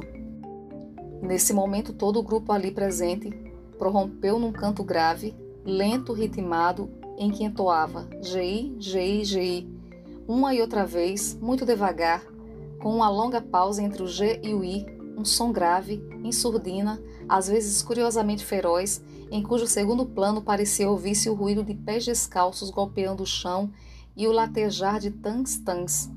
Aquilo continuou por uns 30 segundos. Tratava-se de um refrão ouvido com frequência em momentos de emoção avassaladora. Em parte, era uma espécie de hino à sabedoria e à majestade do grande irmão, mas antes de mais nada, era um ato de auto-hipnose, um embotamento voluntário da consciência por intermédio de um ruído rítmico. Winston teve a sensação de gelar por dentro. Durante os dois minutos de ódio, ele não conseguia deixar de se integrar ao delírio coletivo, porém aquela entonação subhumana de GI-GI sempre o deixava horrorizado. Claro que cantava com os outros, impossível não fazê-lo dissimular os próprios sentimentos, manter a expressão do rosto sob controle, fazer o que os outros fazem, tudo reações instintivas. Mas houve um espaço de uns dois segundos durante o qual a expressão de seus olhos talvez o tivesse traído, e foi exatamente nesse instante que a coisa significativa aconteceu, se é que de fato aconteceu. Por um instante, seus olhos se encontraram com os de O'Brien. O'Brien se erguera de seu assento. Tirava os óculos e estava recolocando-os no nariz naquele seu gesto característico. Mas houve uma fração de segundo em que os olhos dos dois se encontraram, e enquanto isso acontecia, Winston compreendeu, sim, compreendeu, que O'Brien pensara o mesmo que ele. Uma mensagem inequívoca fora transmitida. Era como se as duas mentes de Winston e de O'Brien tivessem se aberto e os pensamentos fluído de um para o outro através dos olhos. Estou com você, O'Brien parecia estar dizendo. Sei exatamente o que está sentindo. Sei tudo sobre seu desprezo, seu ódio, seu asco. Mas não se preocupe, estou com você. Em seguida, o clarão do entendimento se dissipou e o rosto de O'Brien voltou a ser tão impenetrável quanto os de todos os outros. Isso fora tudo, e ele já não estava seguro quanto ao que acontecera. Incidentes como aquele nunca tinham sequelas. Eles só serviam para manter viva nele a fé ou a esperança de que outros além dele fossem inimigos do partido. Talvez afinal os boatos sobre a existência de vastas conspirações clandestinas fossem verdadeiros, talvez a confraria realmente existisse. Era impossível, apesar da infinidade de prisões e confissões e execuções, ter certeza de que a confraria não passava de invenção. Havia dias em que ele acreditava em sua existência, outros em que não acreditava. Nada confirmava o fato, além de vislumbres passageiros que talvez significassem alguma coisa, talvez não significassem nada, fragmentos de conversa ouvidos de forma difusa, rabiscos pouco legíveis nas paredes dos lavatórios, uma vez inclusive, ao presenciar o encontro de dois estranhos, um mínimo movimento de mãos que lhe pareceram um sinal de reconhecimento. Tudo não passava de hipótese, muito provavelmente imaginar aquilo. Voltara para sua estação de trabalho sem tornar a olhar para O'Brien. A ideia de levar adiante aquele contato passageiro nem lhe passara pela cabeça. Teria sido perigoso ao extremo, mesmo que soubesse como agir para fazê-lo. Por um segundo, dois segundos, ele e O'Brien haviam trocado um olhar equívoco e ponto final. Mas mesmo isso era um acontecimento memorável na solidão cerrada em que eram obrigados a viver. Winston saiu de seu torpor e endireitou o corpo na cadeira. Soltou um arroto. Em seu estômago começava a subir. Seus olhos voltaram a fitar a página. Constatou que durante o tempo em que ficara ali sentado, sentindo-se desamparado, continuara a escrever, como numa ação automática. E já não era a letra retraída e desajeitada de antes. A pena deslizara voluptuosamente pelo papel macio, grafando em letras de forma graúdas e nítidas, Abaixo o grande irmão, abaixo o grande irmão, abaixo o grande irmão, abaixo o grande irmão, abaixo o grande irmão. Vezes sem fim, enchendo metade de uma página. Não conseguiu evitar uma fisgada de pânico. Um absurdo, já que escrever aquelas palavras específicas não era mais perigoso do que o ato inicial de começar um diário. Por um momento, porém, teve a tentação de arrancar as páginas inutilizadas e deixar todo o projeto de lado. Não fez, porém, porque sabia que era inútil. O fato de escrever ou deixar de escrever abaixo do grande irmão era irrelevante. Não fazia a menor diferença levar o diário adiante ou não. De toda maneira, a polícia das ideias haveria de apanhá-lo. Cometera e teria cometido, mesmo que jamais houvesse aproximado a pena do papel, o crime essencial que englobava todos os outros. Pensamento crime. Eles o chamavam. O pensamento crime não era uma coisa que se pudesse disfarçar para sempre. Você até conseguia se esquivar durante algum tempo, às vezes durante anos, só que mais cedo ou mais tarde, com toda a certeza, eles o agarrariam. Era sempre à noite. As prisões invariavelmente aconteciam à noite. O tranco súbito que arranca do sono, a mão brutal sacudindo o ombro, as luzes ofuscando os olhos, o círculo de rostos impiedosos em torno da cama. Na maioria dos casos, não havia julgamento, não havia registro de prisão. As pessoas simplesmente desapareciam, sempre durante a noite. Seus nomes eram removidos dos arquivos. Todas as menções a qualquer coisa que tivessem feito eram apagadas. Suas existências anteriores eram negadas e em seguida esquecidas. Você era cancelado, aniquilado, vaporizado. Esse o termo costumeiro. Por um momento, foi tomado por uma espécie de histeria. Começou a escrever em garranchos apressados e sem capricho. Vão me dar um tiro, não me incomodo, vão me dar um tiro na nuca, não me incomodo abaixo, o grande irmão, eles sempre atiram na nuca, não me incomodo abaixo, o grande irmão. Recostou-se outra vez na cadeira, um pouco envergonhado de si mesmo, e largou a pena. No instante seguinte, estremeceu com violência. Alguém batia a porta. Já? Ficou ali sentado, imóvel, feito um rato, na esperança inútil de que a pessoa junto à porta fosse embora depois da primeira tentativa. Mas não, bateram outra vez. O pior de tudo seria protelar. Seu coração batia como um tambor, porém seu rosto provavelmente estava desprovido de expressão, resultado de um longo hábito. Ergueu-se e se aproximou da porta, arrastando os pés. E chegamos ao fim da primeira parte do primeiro capítulo de 1984 de George Orwell. Até a próxima! Tchau, tchau!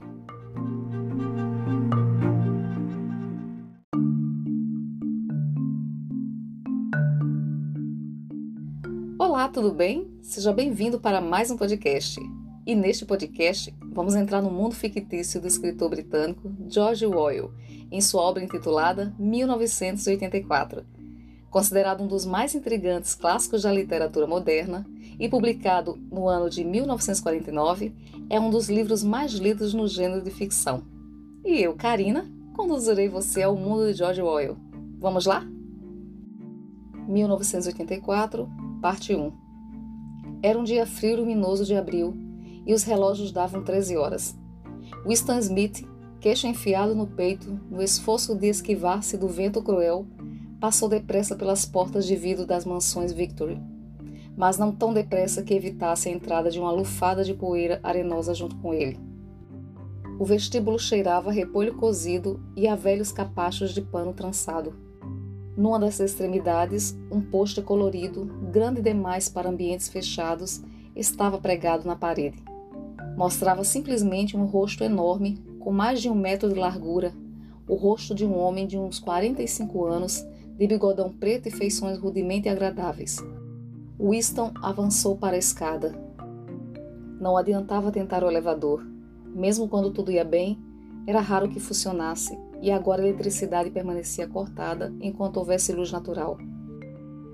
Era parte do esforço de economia durante os preparativos para a Semana do Ódio. O apartamento ficava no sétimo andar e Winston, com seus 39 anos e sua úlcera varicosa acima do tornozelo direito, subiu devagar parando para descansar várias vezes durante o trajeto. Em todos os patamares diante da porta do elevador, o poste com o rosto enorme fitava-o da parede. Era uma dessas pinturas realizadas de modo a que os olhos o acompanhem sempre que você se move. O grande irmão está de olho em você, dizia o letreiro embaixo. No interior do apartamento, uma voz agradável lia alto uma relação de cifras que de alguma forma dizia respeito à produção de ferro gusa. A voz saía de uma placa oblonga de metal semelhante a um espelho fosco, integrada à superfície da parede da direita. Winston girou o interruptor e a voz diminuiu um pouco, embora as palavras continuassem inteligíveis. O volume do instrumento chamava-se teletela. Podia ser regulado, mas não havia como desligá-lo completamente. Winston foi para junto da janela, o macacão azul usado como uniforme do partido não fazia mais que enfatizar a magreza do seu corpo frágil, miúdo.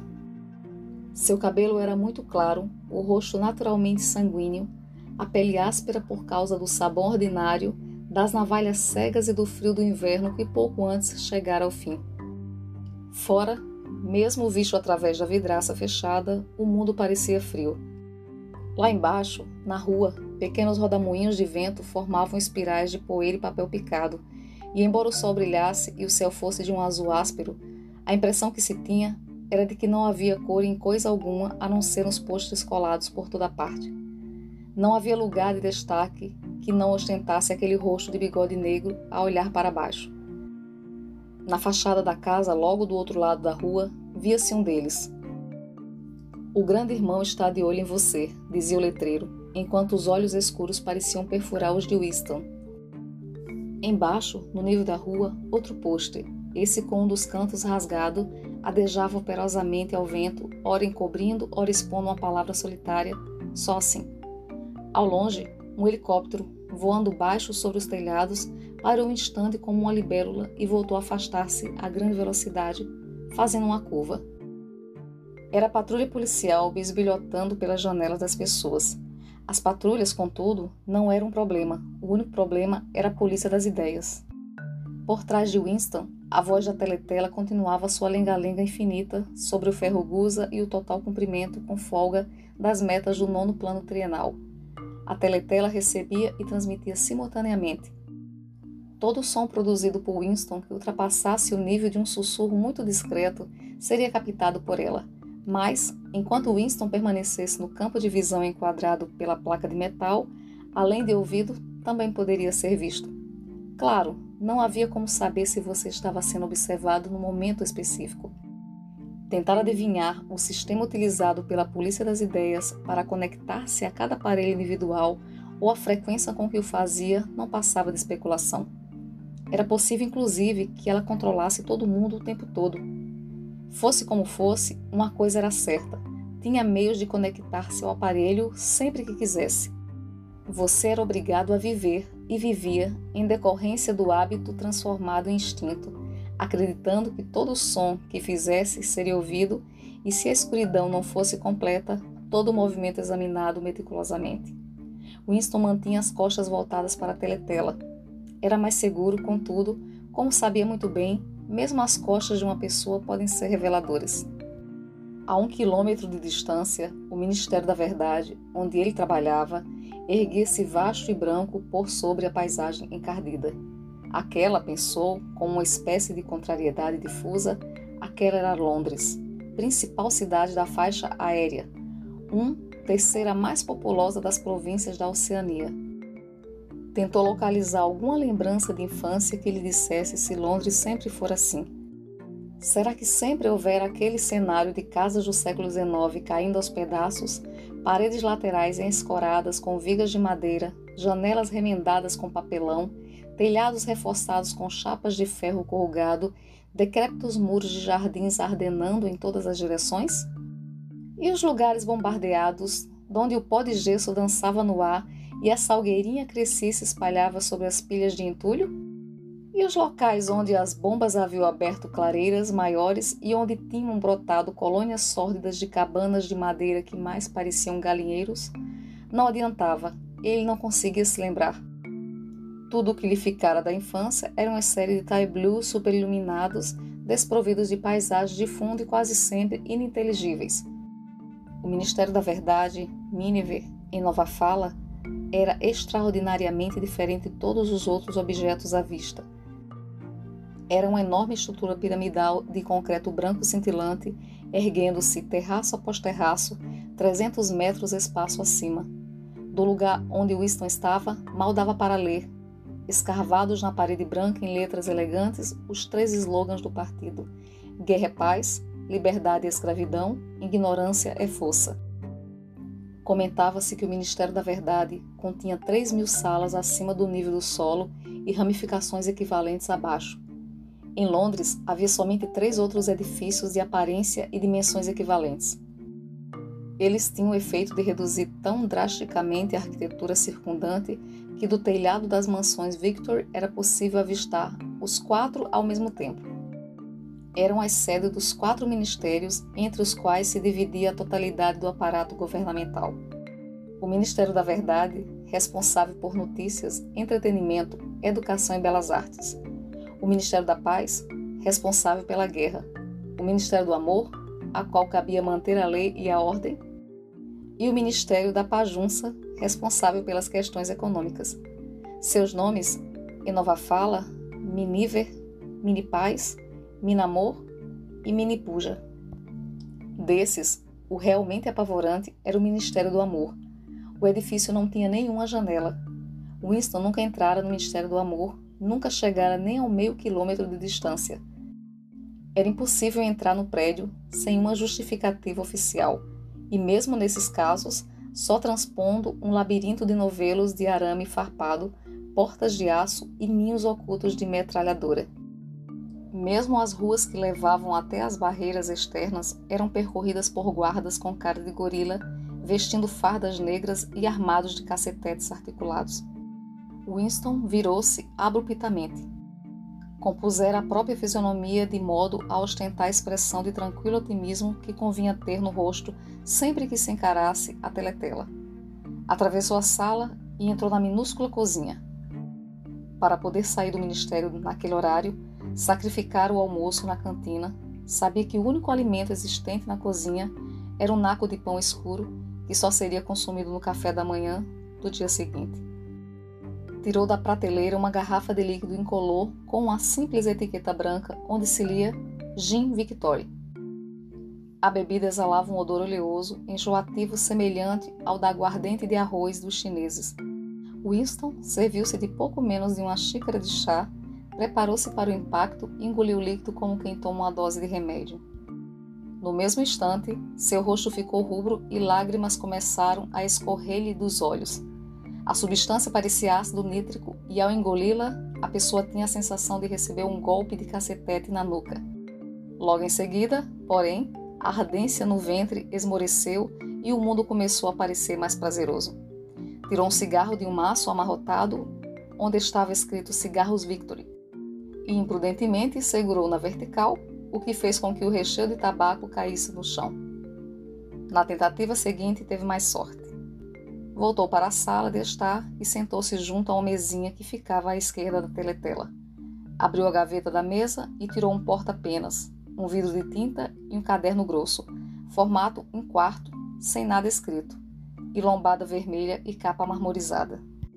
Por alguma razão, a teletela da sala de estar ocupava uma posição atípica em vez de estar instalada, como de hábito, na parede do fundo, de onde podia controlar a sala inteira, ficava na parede mais longa, oposta à janela.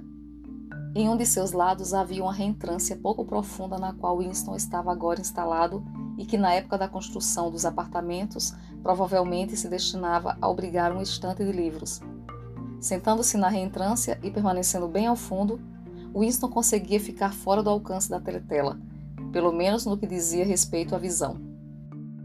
Podia ser ouvido, claro, mas enquanto se mantivesse naquela posição, não podia ser visto. Em parte fora, a topografia pouco usual do aposento que lhe dera a ideia de fazer a coisa que estava prestes a fazer. Mas essa coisa também lhe fora sugerida pelo caderno que acabara de tirar da gaveta. Era um caderno singularmente bonito. Seu papel acetinado, cor de creme, um pouco amarelinho pela idade, era de um tipo que já não se fabricava havia pelo menos 40 anos. Dava para imaginar, porém, que o caderno era muito mais velho do que isso. Vira-o exposto na vitrine de uma lojinha de badulaques desmazelada de um setor miserável da cidade. Qual setor, exatamente já não se recordava, e fora no mesmo instante tomado pelo desejo avassalador de possuí-lo. Supunha-se que, se os membros do partido não frequentassem estabelecimentos comerciais comuns, dedicados ao livre comércio, diziam, mas a regra não era obedecida com rigor, porque havia diversas coisas, por exemplo, cadastros de sapato e lâmina de barbear, impossíveis de serem obtidas de outra forma. Depois de olhar rapidamente para os dois lados da rua, Winston se enfiara na loja e comprara o caderno por dois dólares e meio. Na ocasião, não tinha consciência de querê-lo para alguma coisa específica. Cheio de culpa, levara-o para casa dentro da pasta. Mesmo sem nada escrito nele, aquele era um bem comprometedor. A coisa que estava prestes a fazer era começar um diário. Não que isso fosse legal, nada era legal, visto que já não existiam leis. Mas se o fato fosse descoberto, era praticamente certo que o punissem com a morte ou com pelo menos 25 anos de prisão em algum campo de trabalhos forçados, Winston encaixou uma pena no porta-penas e chupou-a para remover a graxa. A pena era um instrumento arcaico, pouco usado inclusive para assinaturas, e ele obtivera aquela, furtivamente e com alguma dificuldade, só por ter sentido que o belo papel creme merecia que escrevessem nele com uma pena de verdade, em vez de ser rabiscado com lápis tinta. Na verdade, Winston não estava habituado a escrever à mão exceto no caso de um ou outro bilhete muito curto. O hábito era ditar tudo ao ditógrafo, o que evidentemente não se aplicava à circunstância presente. Mergulhou a caneta na tinta e vacilou por um segundo. Suas entranhas foram percorridas por um estremecimento. Marcar o papel era ato decisivo. Em letras miúdas, desajeitadas, escreveu 4 de abril de 1984. Recostou-se na cadeira. Estava possuído por uma sensação de absoluto desamparo. Para começar, não sabia com certeza se estava mesmo em 1984. Devia ser por aí, visto que estava seguro de ter 39 anos e acreditava ter nascido em 1944 ou 1945. Mas nos tempos que corriam, era impossível precisar uma data sem uma margem de erro de um ou dois anos. Para quem ocorreu-lhe perguntar se de repente estava escrevendo aquele diário? Para o futuro? Para os não nascidos? Sua mente deu voltas por um momento em torno da data duvidosa na página. Depois, com um solavanco, colidiu com um termo em nova fala: duplo pensamento. Pela primeira vez, deu-se conta da dimensão de seu projeto. Como fazer para comunicar-se com o futuro? Era algo impossível por natureza.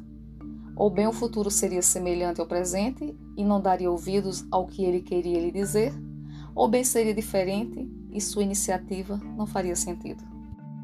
Ficou sentado por algum tempo, contemplando estupidamente o papel. A teletela passara a transmitir uma música militar estridente. Estranho, parecia não apenas ter perdido a capacidade de se expressar, como inclusive ter esquecido o que originalmente pretendia dizer. Durante semanas, se preparara para aquele momento e jamais lhe passara pela cabeça que pudesse ter necessidade de alguma outra coisa que não coragem. Escrever, em si, seria fácil. Bastava transferir para o papel o monólogo infinito e incansável que ocupava o interior de sua cabeça havia anos, literalmente. Naquele momento, porém, mesmo o monólogo estancara. Para rematar, sua úlcera varicosa começara a comichar, uma coisa torturante. Não ousava coçar-se, porque sempre que fazia isso, a úlcera inflamava. Os segundos se sucediam. Só estava consciente da página vazia diante dele, da comichão na pele acima do tornozelo, do clangor da música e de uma leve tontura provocada pelo gin. De repente começou a escrever de puro pânico, percebendo apenas de modo impreciso o que ia anotando. Sua letra miúda, infantil, se espalhava pela página em linhas incertas, abandonando primeiro as maiúsculas, depois até mesmo os pontos finais. 4 de abril de 1984. Ontem à noite, cineminha, só filme de guerra. Um muito bom do bombardeio de um navio cheio de refugiados em algum lugar do Mediterrâneo. Público achando muita graça nos tiros dados num gordão que tentava nadar para longe, perseguido por um helicóptero. Primeiro ele aparecia chafurdando na água como um golfinho. Depois já estava todo esburacado e o mar em volta ficou rosa e ele afundou tão de repente que parecia que a água tinha entrado pelos buracos. Público urrando de tanto rir quando ele afundou. Depois aparecia um bote salva-vidas cheio de crianças com um helicóptero pairando logo acima. Tinha uma mulher de meia idade, talvez uma judia, sentada na proa, com um garoto de uns três anos no colo. Garoto chorando de medo e escondendo a cabeça entre os seios dela, como se tentasse se enterrar nela, e a mulher envolvendo o garoto com os braços e tentando acalmá-lo, só que ela mesma estava morta de medo e o tempo todo cobriu o garoto o máximo possível, como se achasse que seus braços iam conseguir protegê-lo das balas. Aí o helicóptero largou uma bomba de 20 quilos bem no meio deles, clarão terrível e o bote virou um monte de gravetos. Depois, uma tomada sensacional de um braço de criança subindo, subindo pelo ar, um helicóptero com uma câmera no nariz.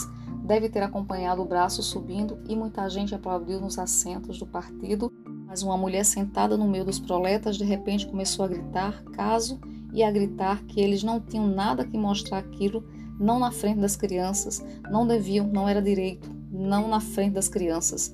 Não era até que a polícia botou, ela botou para fora, acho que não aconteceu nada com ela, ninguém dá a mínima para o que os proletas falam, típica reação do proleta, eles nunca Winston parou de escrever, em parte porque estava com cãibra. Não sabia o que o levara a derramar aquela torrente de idiotices. Mas o estranho era que, enquanto ele fazia aquilo, uma lembrança completamente diferente se definira em sua mente, a tal ponto que quase decidira registrá-la. Fora por causa desse outro incidente, percebi agora que tomara a decisão repentina de ir para casa e começar o diário. Acontecera naquela manhã no ministério, se é que se podia dizer que algo assim tão nebuloso pudesse ser chamado de acontecimento. Eram quase 11 da manhã e no departamento de documentação, onde Winston trabalhava, já arrastavam as cadeiras para fora das estações de trabalho para reuni-las no centro do salão, na frente da grande teletela, nos preparativos para os dois minutos de ódio.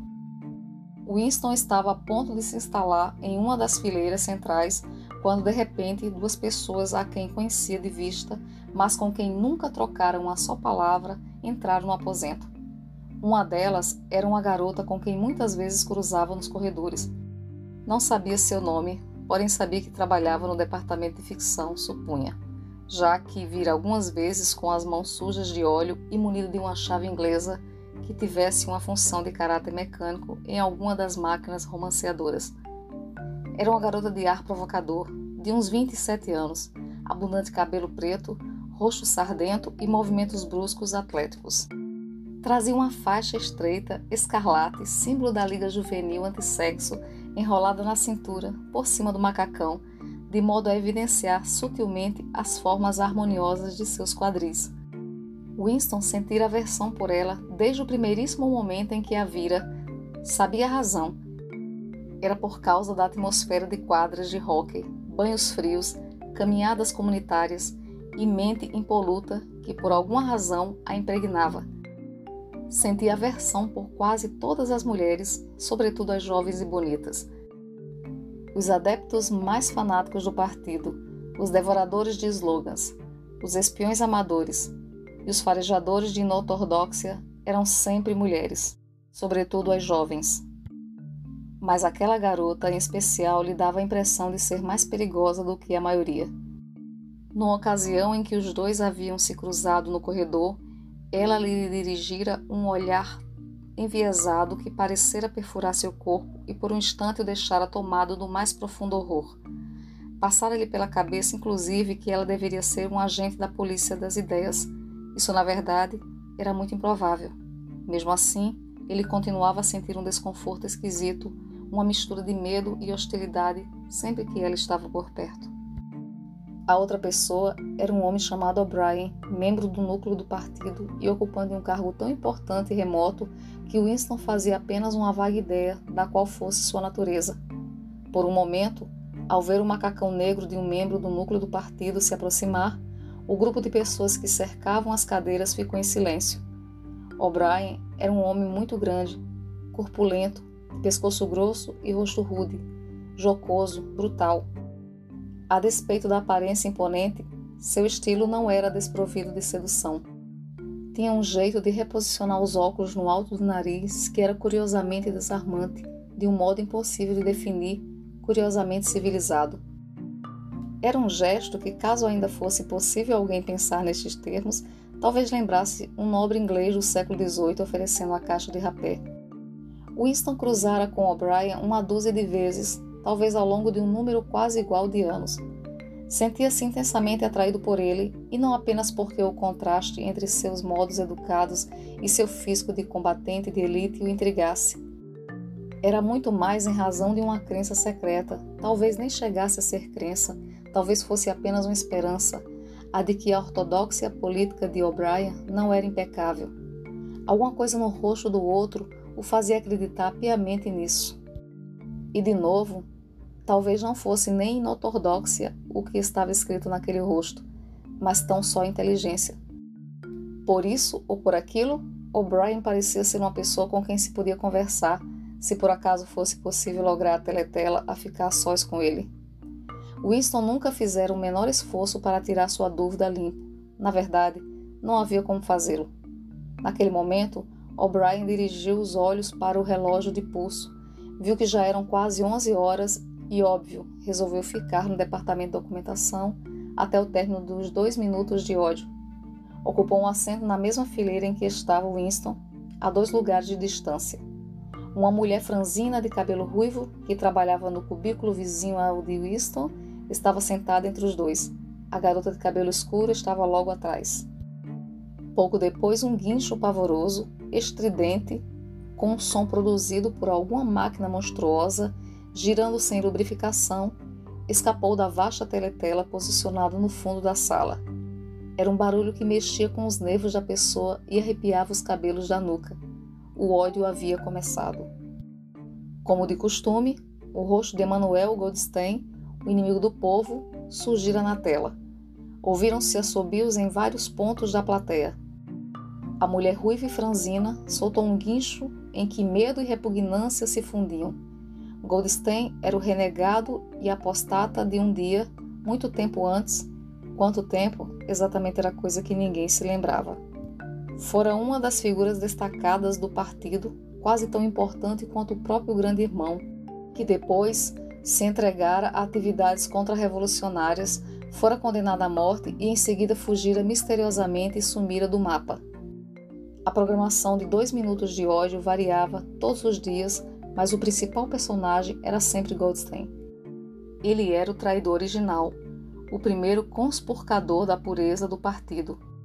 Todos os crimes subsequentes contra o partido, todas as perfídias sabotagens, heresias, Todos os desvios eram resultado direto da sua pregação. Desta ou daquela maneira, ele continuava vivo e maquinando seus coluios, talvez em algum lugar do outro lado do mar, talvez até sob a proteção de seus benfeitores estrangeiros, era o que se dizia ocasionalmente em algum esconderijo na própria Oceania. O diafragma de Winston estava contraído. Ele era incapaz de olhar para o rosto de Goldstein sem ser invadido por uma dolorosa combinação de emoções. Era um rosto judaico chupado, envolto por uma vasta lanúde de cabelo branco e munido de um pequeno cavanhaque, um rosto inteligente e, apesar disso, por alguma razão, inerentemente desprezível, com uma espécie de tolice senil no longo do nariz esguio, onde se equilibrava um par de óculos já perto da ponta. Parecia a cara de uma ovelha e a voz também tinha uma qualidade algovina. Goldstein bradava seu discurso envenenado de sempre sobre as doutrinas do partido, um discurso tão exagerado e perverso que não servia nem para enganar uma criança e, ao mesmo tempo, suficientemente plausível para fazer com que o ouvinte fosse tomado pela sensação alarmada de que outras pessoas menos equilibradas do que ele próprio poderiam ser iludidas pelo que estava sendo afirmado. Goldstein atacava o grande irmão, denunciava a ditadura do partido, exigia a imediata celebração da paz com a Eurásia, defendia a liberdade de expressão, a liberdade de imprensa, a liberdade de reunião, a liberdade de pensamento, gritava histericamente que a revolução fora traída, e tudo isso num rápido discurso polissilábico que era uma espécie de paródia no estilo habitual dos oradores do partido, inclusive com palavras em nova fala. Mais palavras em nova fala, aliás, do que qualquer membro do partido costumava usar na vida real. E o tempo todo, para que ninguém alimentasse uma dúvida sequer sobre a realidade encoberta pela lenga-lenga especiosa de Goldstein, por trás de sua cabeça, na teletela, desfilavam as colunas intermináveis do exército eurasiano, fileira após fileira de homens de aspecto sólido e fisionomias asiáticas desprovidas de expressão, que emergiam da superfície da tela e desapareciam para ser substituídos por outros exatamente iguais. O rumor abafado e ritmado das botas dos soldados formava o pano de fundo para a voz de trombone de Goldstein. Não fazia nem meio minuto que o ódio havia começado e metade das pessoas presentes no salão já começaram a emitir exclamações incontroláveis de fúria. Impossível tolerar a visão do rosto ovino repleto de empáfia na tela e o poder aterrador do exército eurasiano logo atrás. Além disso, a visão ou mesmo a ideia de Goldstein produziam automaticamente medo e ira.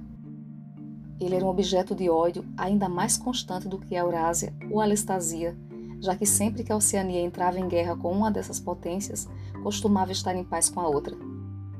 O estranho, porém, era que, embora Goldstein fosse odiado e desprezado por todos, embora todos os dias e mil vezes por dia, nos palanques, nas teletelas, nos jornais, nos livros, suas teorias fossem refutadas, esmagadas, ridicularizadas, expostas ao escárnio geral como um lixo lamentável que eram, apesar disso tudo, o ritmo de crescimento de sua influência parecia nunca arrefecer.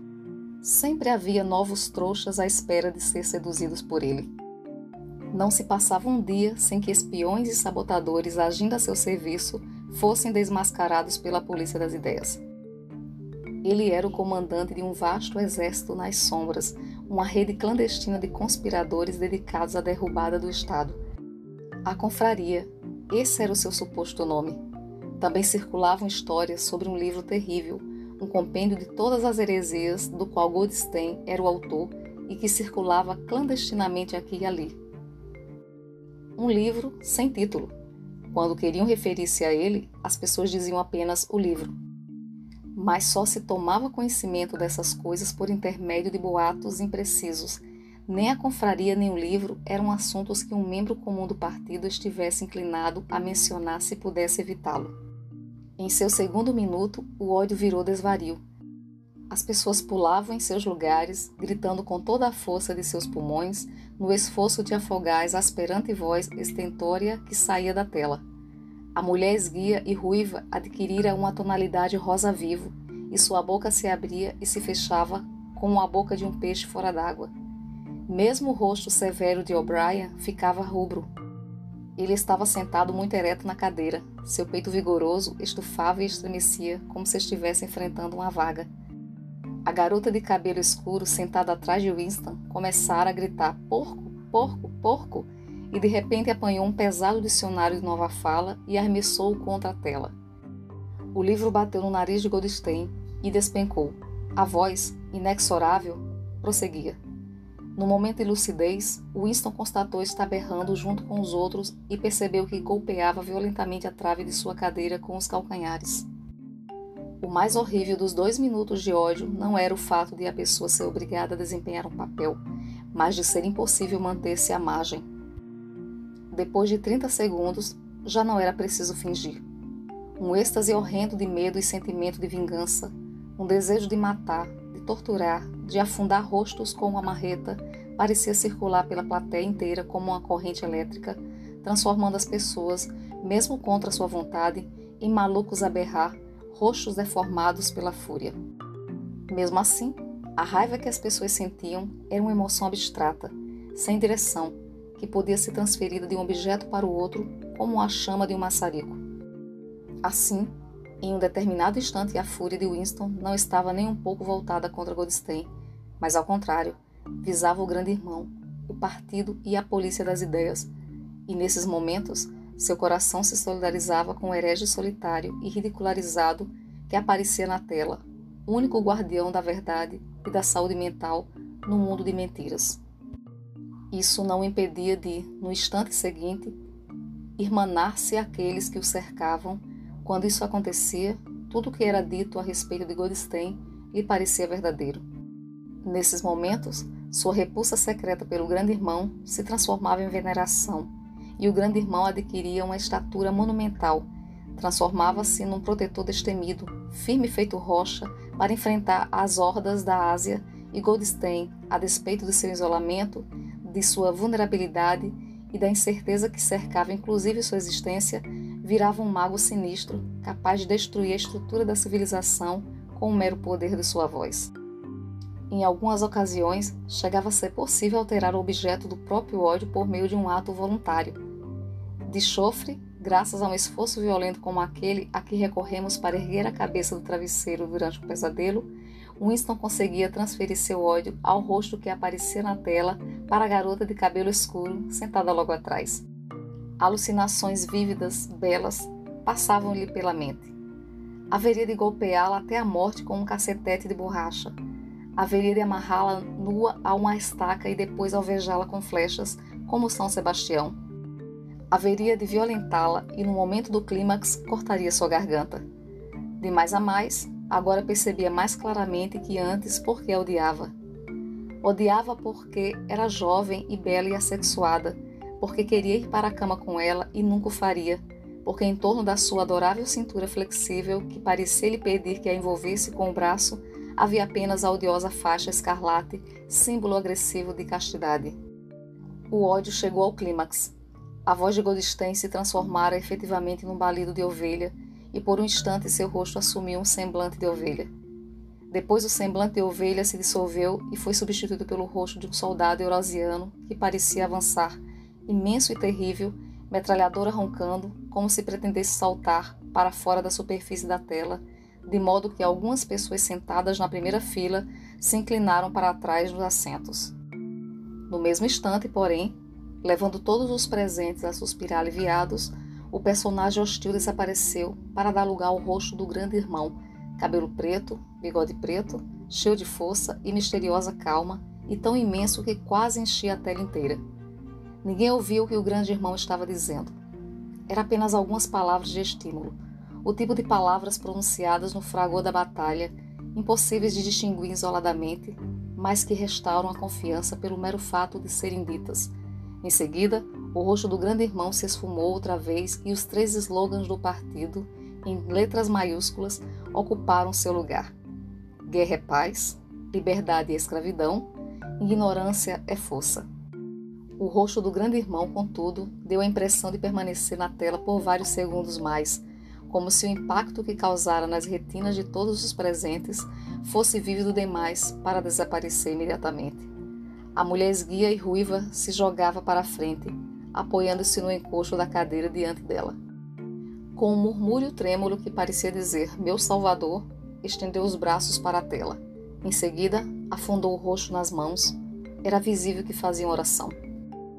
Nesse momento, todo o grupo ali presente prorrompeu num canto grave, lento, ritmado, em que entoava GI, GI, GI, uma e outra vez, muito devagar, com uma longa pausa entre o G e o I, um som grave, em surdina, às vezes curiosamente feroz, em cujo segundo plano parecia ouvir-se o ruído de pés descalços golpeando o chão e o latejar de tans-tans. Aquilo continuou por uns 30 segundos, Tratava-se de um refrão ouvido com frequência em momentos de emoção avassaladora. Em parte, era uma espécie de hino à sabedoria e à majestade do grande irmão, mas antes de mais nada, era um ato de auto-hipnose, um embotamento voluntário da consciência por intermédio de um ruído rítmico.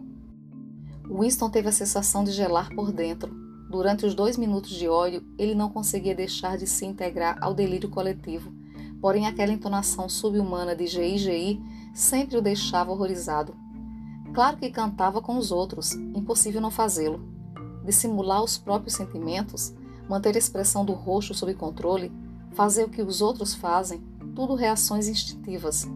Mas houve um espaço de uns dois segundos durante o qual a expressão de seus olhos talvez o tivesse traído, e foi exatamente nesse instante que a coisa significativa aconteceu, se é que de fato aconteceu. Por um instante, seus olhos se encontraram com os de O'Brien. O'Brien se erguera de seu assento. Tirava os óculos e estava recolocando-os no nariz naquele seu gesto característico. Mas houve uma fração de segundo em que os olhos dos dois se encontraram, e enquanto isso acontecia, Winston compreendeu, sim, compreendeu, que O'Brien pensara o mesmo que ele. Uma mensagem inequívoca fora transmitida. Era como se as duas mentes de Winston e de O'Brien tivessem se aberto e os pensamentos fluído de um para o outro através dos olhos. Estou com você, O'Brien parecia estar dizendo. Sei exatamente o que está sentindo. Sei tudo sobre seu desprezo, seu ódio, seu asco. Mas não se preocupe, estou com você. Em seguida, o clarão do entendimento se dissipou e o rosto de O'Brien voltou a ser tão impenetrável quanto os de todos os outros. Isso fora tudo, e ele já não estava seguro quanto ao que acontecera. Incidentes como aquele nunca tinham sequelas. Eles só serviam para manter viva nele a fé ou a esperança de que outros além dele fossem inimigos do partido. Talvez afinal os boatos sobre a existência de vastas conspirações clandestinas fossem verdadeiros, talvez a confraria realmente existisse. Era impossível, apesar da infinidade de prisões e confissões e execuções, ter certeza de que a confraria não passava de invenção. Havia dias em que ele acreditava em sua existência, outros em que não acreditava. Nada confirmava o fato, além de vislumbres passageiros que talvez significassem alguma coisa, talvez não significassem nada, fragmentos de conversa ouvidos de forma difusa, rabiscos pouco legíveis nas paredes dos lavatórios, uma vez inclusive, ao presenciar o encontro de dois estranhos, um mínimo movimento de mãos que lhe pareceram sinal de reconhecimento. Tudo não passava de hipótese, muito provavelmente imaginar aquilo. Voltara para sua estação de trabalho sem tornar a olhar para O'Brien. A ideia de levar adiante aquele contato passageiro nem lhe passara pela cabeça. Teria sido perigoso ao extremo, mesmo que soubesse como agir para fazê-lo. Por um segundo, dois segundos, ele e O'Brien haviam trocado um olhar equívoco e ponto final. Mas mesmo isso era um acontecimento memorável na solidão cerrada em que eram obrigados a viver. Winston saiu de seu torpor e endireitou o corpo na cadeira. Soltou um arroto. O gin em seu estômago começava a subir. Seus olhos voltaram a fitar a página. Constatou que durante o tempo em que ficara ali sentado, Sentindo-se desamparado, continuara a escrever, como numa ação automática, e já não era a letra retraída e desajeitada de antes. A pena deslizara voluptuosamente pelo papel macio, grafando em letras de forma graúdas e nítidas. Abaixo o grande irmão, abaixo o grande irmão, abaixo o grande irmão, abaixo o grande irmão, abaixo o grande irmão. Vezes sem fim, enchendo metade de uma página. Não conseguiu evitar uma fisgada de pânico. Um absurdo, já que escrever aquelas palavras específicas não era mais perigoso do que o ato inicial de começar um diário. Por um momento, porém, teve a tentação de arrancar as páginas inutilizadas e deixar todo o projeto de lado. Não fez, porém, porque sabia que era inútil. O fato de escrever ou deixar de escrever abaixo do grande irmão era irrelevante. Não fazia a menor diferença levar o diário adiante ou não. De toda maneira, a polícia das ideias haveria de apanhá-lo cometera e teria cometido, mesmo que jamais houvesse aproximado a pena do papel, o crime essencial que englobava todos os outros. Pensamento crime. Eles o chamavam. O pensamento crime não era uma coisa que se pudesse disfarçar para sempre. Você até conseguia se esquivar durante algum tempo, às vezes durante anos, só que mais cedo ou mais tarde, com toda a certeza, eles o agarrariam. Era sempre à noite, as prisões invariavelmente aconteciam à noite. O tranco súbito que arranca do sono, a mão brutal sacudindo o ombro, as luzes ofuscando os olhos, o círculo de rostos impiedosos em torno da cama. Na maioria dos casos, não havia julgamento, não havia registro de prisão. As pessoas simplesmente desapareciam, sempre durante a noite. Seus nomes eram removidos dos arquivos Todas as menções a qualquer coisa que tivessem feito eram apagadas. Suas existências anteriores eram negadas e em seguida esquecidas. Você era cancelado, aniquilado, vaporizado. Esse o termo costumeiro. Por um momento, foi tomado por uma espécie de histeria. Começou a escrever em garranchos apressados e sem capricho. Vão me dar um tiro, não me incomodo, vão me dar um tiro na nuca, não me incomodo abaixo o grande irmão, eles sempre atiram na nuca, não me incomodo abaixo o grande irmão. Recostou-se outra vez na cadeira, um pouco envergonhado de si mesmo, e largou a pena. No instante seguinte, estremeceu com violência. Alguém batia a porta. Já? Ficou ali sentado, imóvel, feito um rato, na esperança inútil de que a pessoa junto à porta fosse embora depois da primeira tentativa. Mas não, bateram outra vez. O pior de tudo seria protelar. Seu coração batia como um tambor, porém seu rosto provavelmente estava desprovido de expressão, resultado de um longo hábito. Ergueu-se e se aproximou da porta, arrastando os pés. E chegamos ao fim da primeira parte do primeiro capítulo de 1984 de George Orwell. Até a próxima. Tchau, tchau.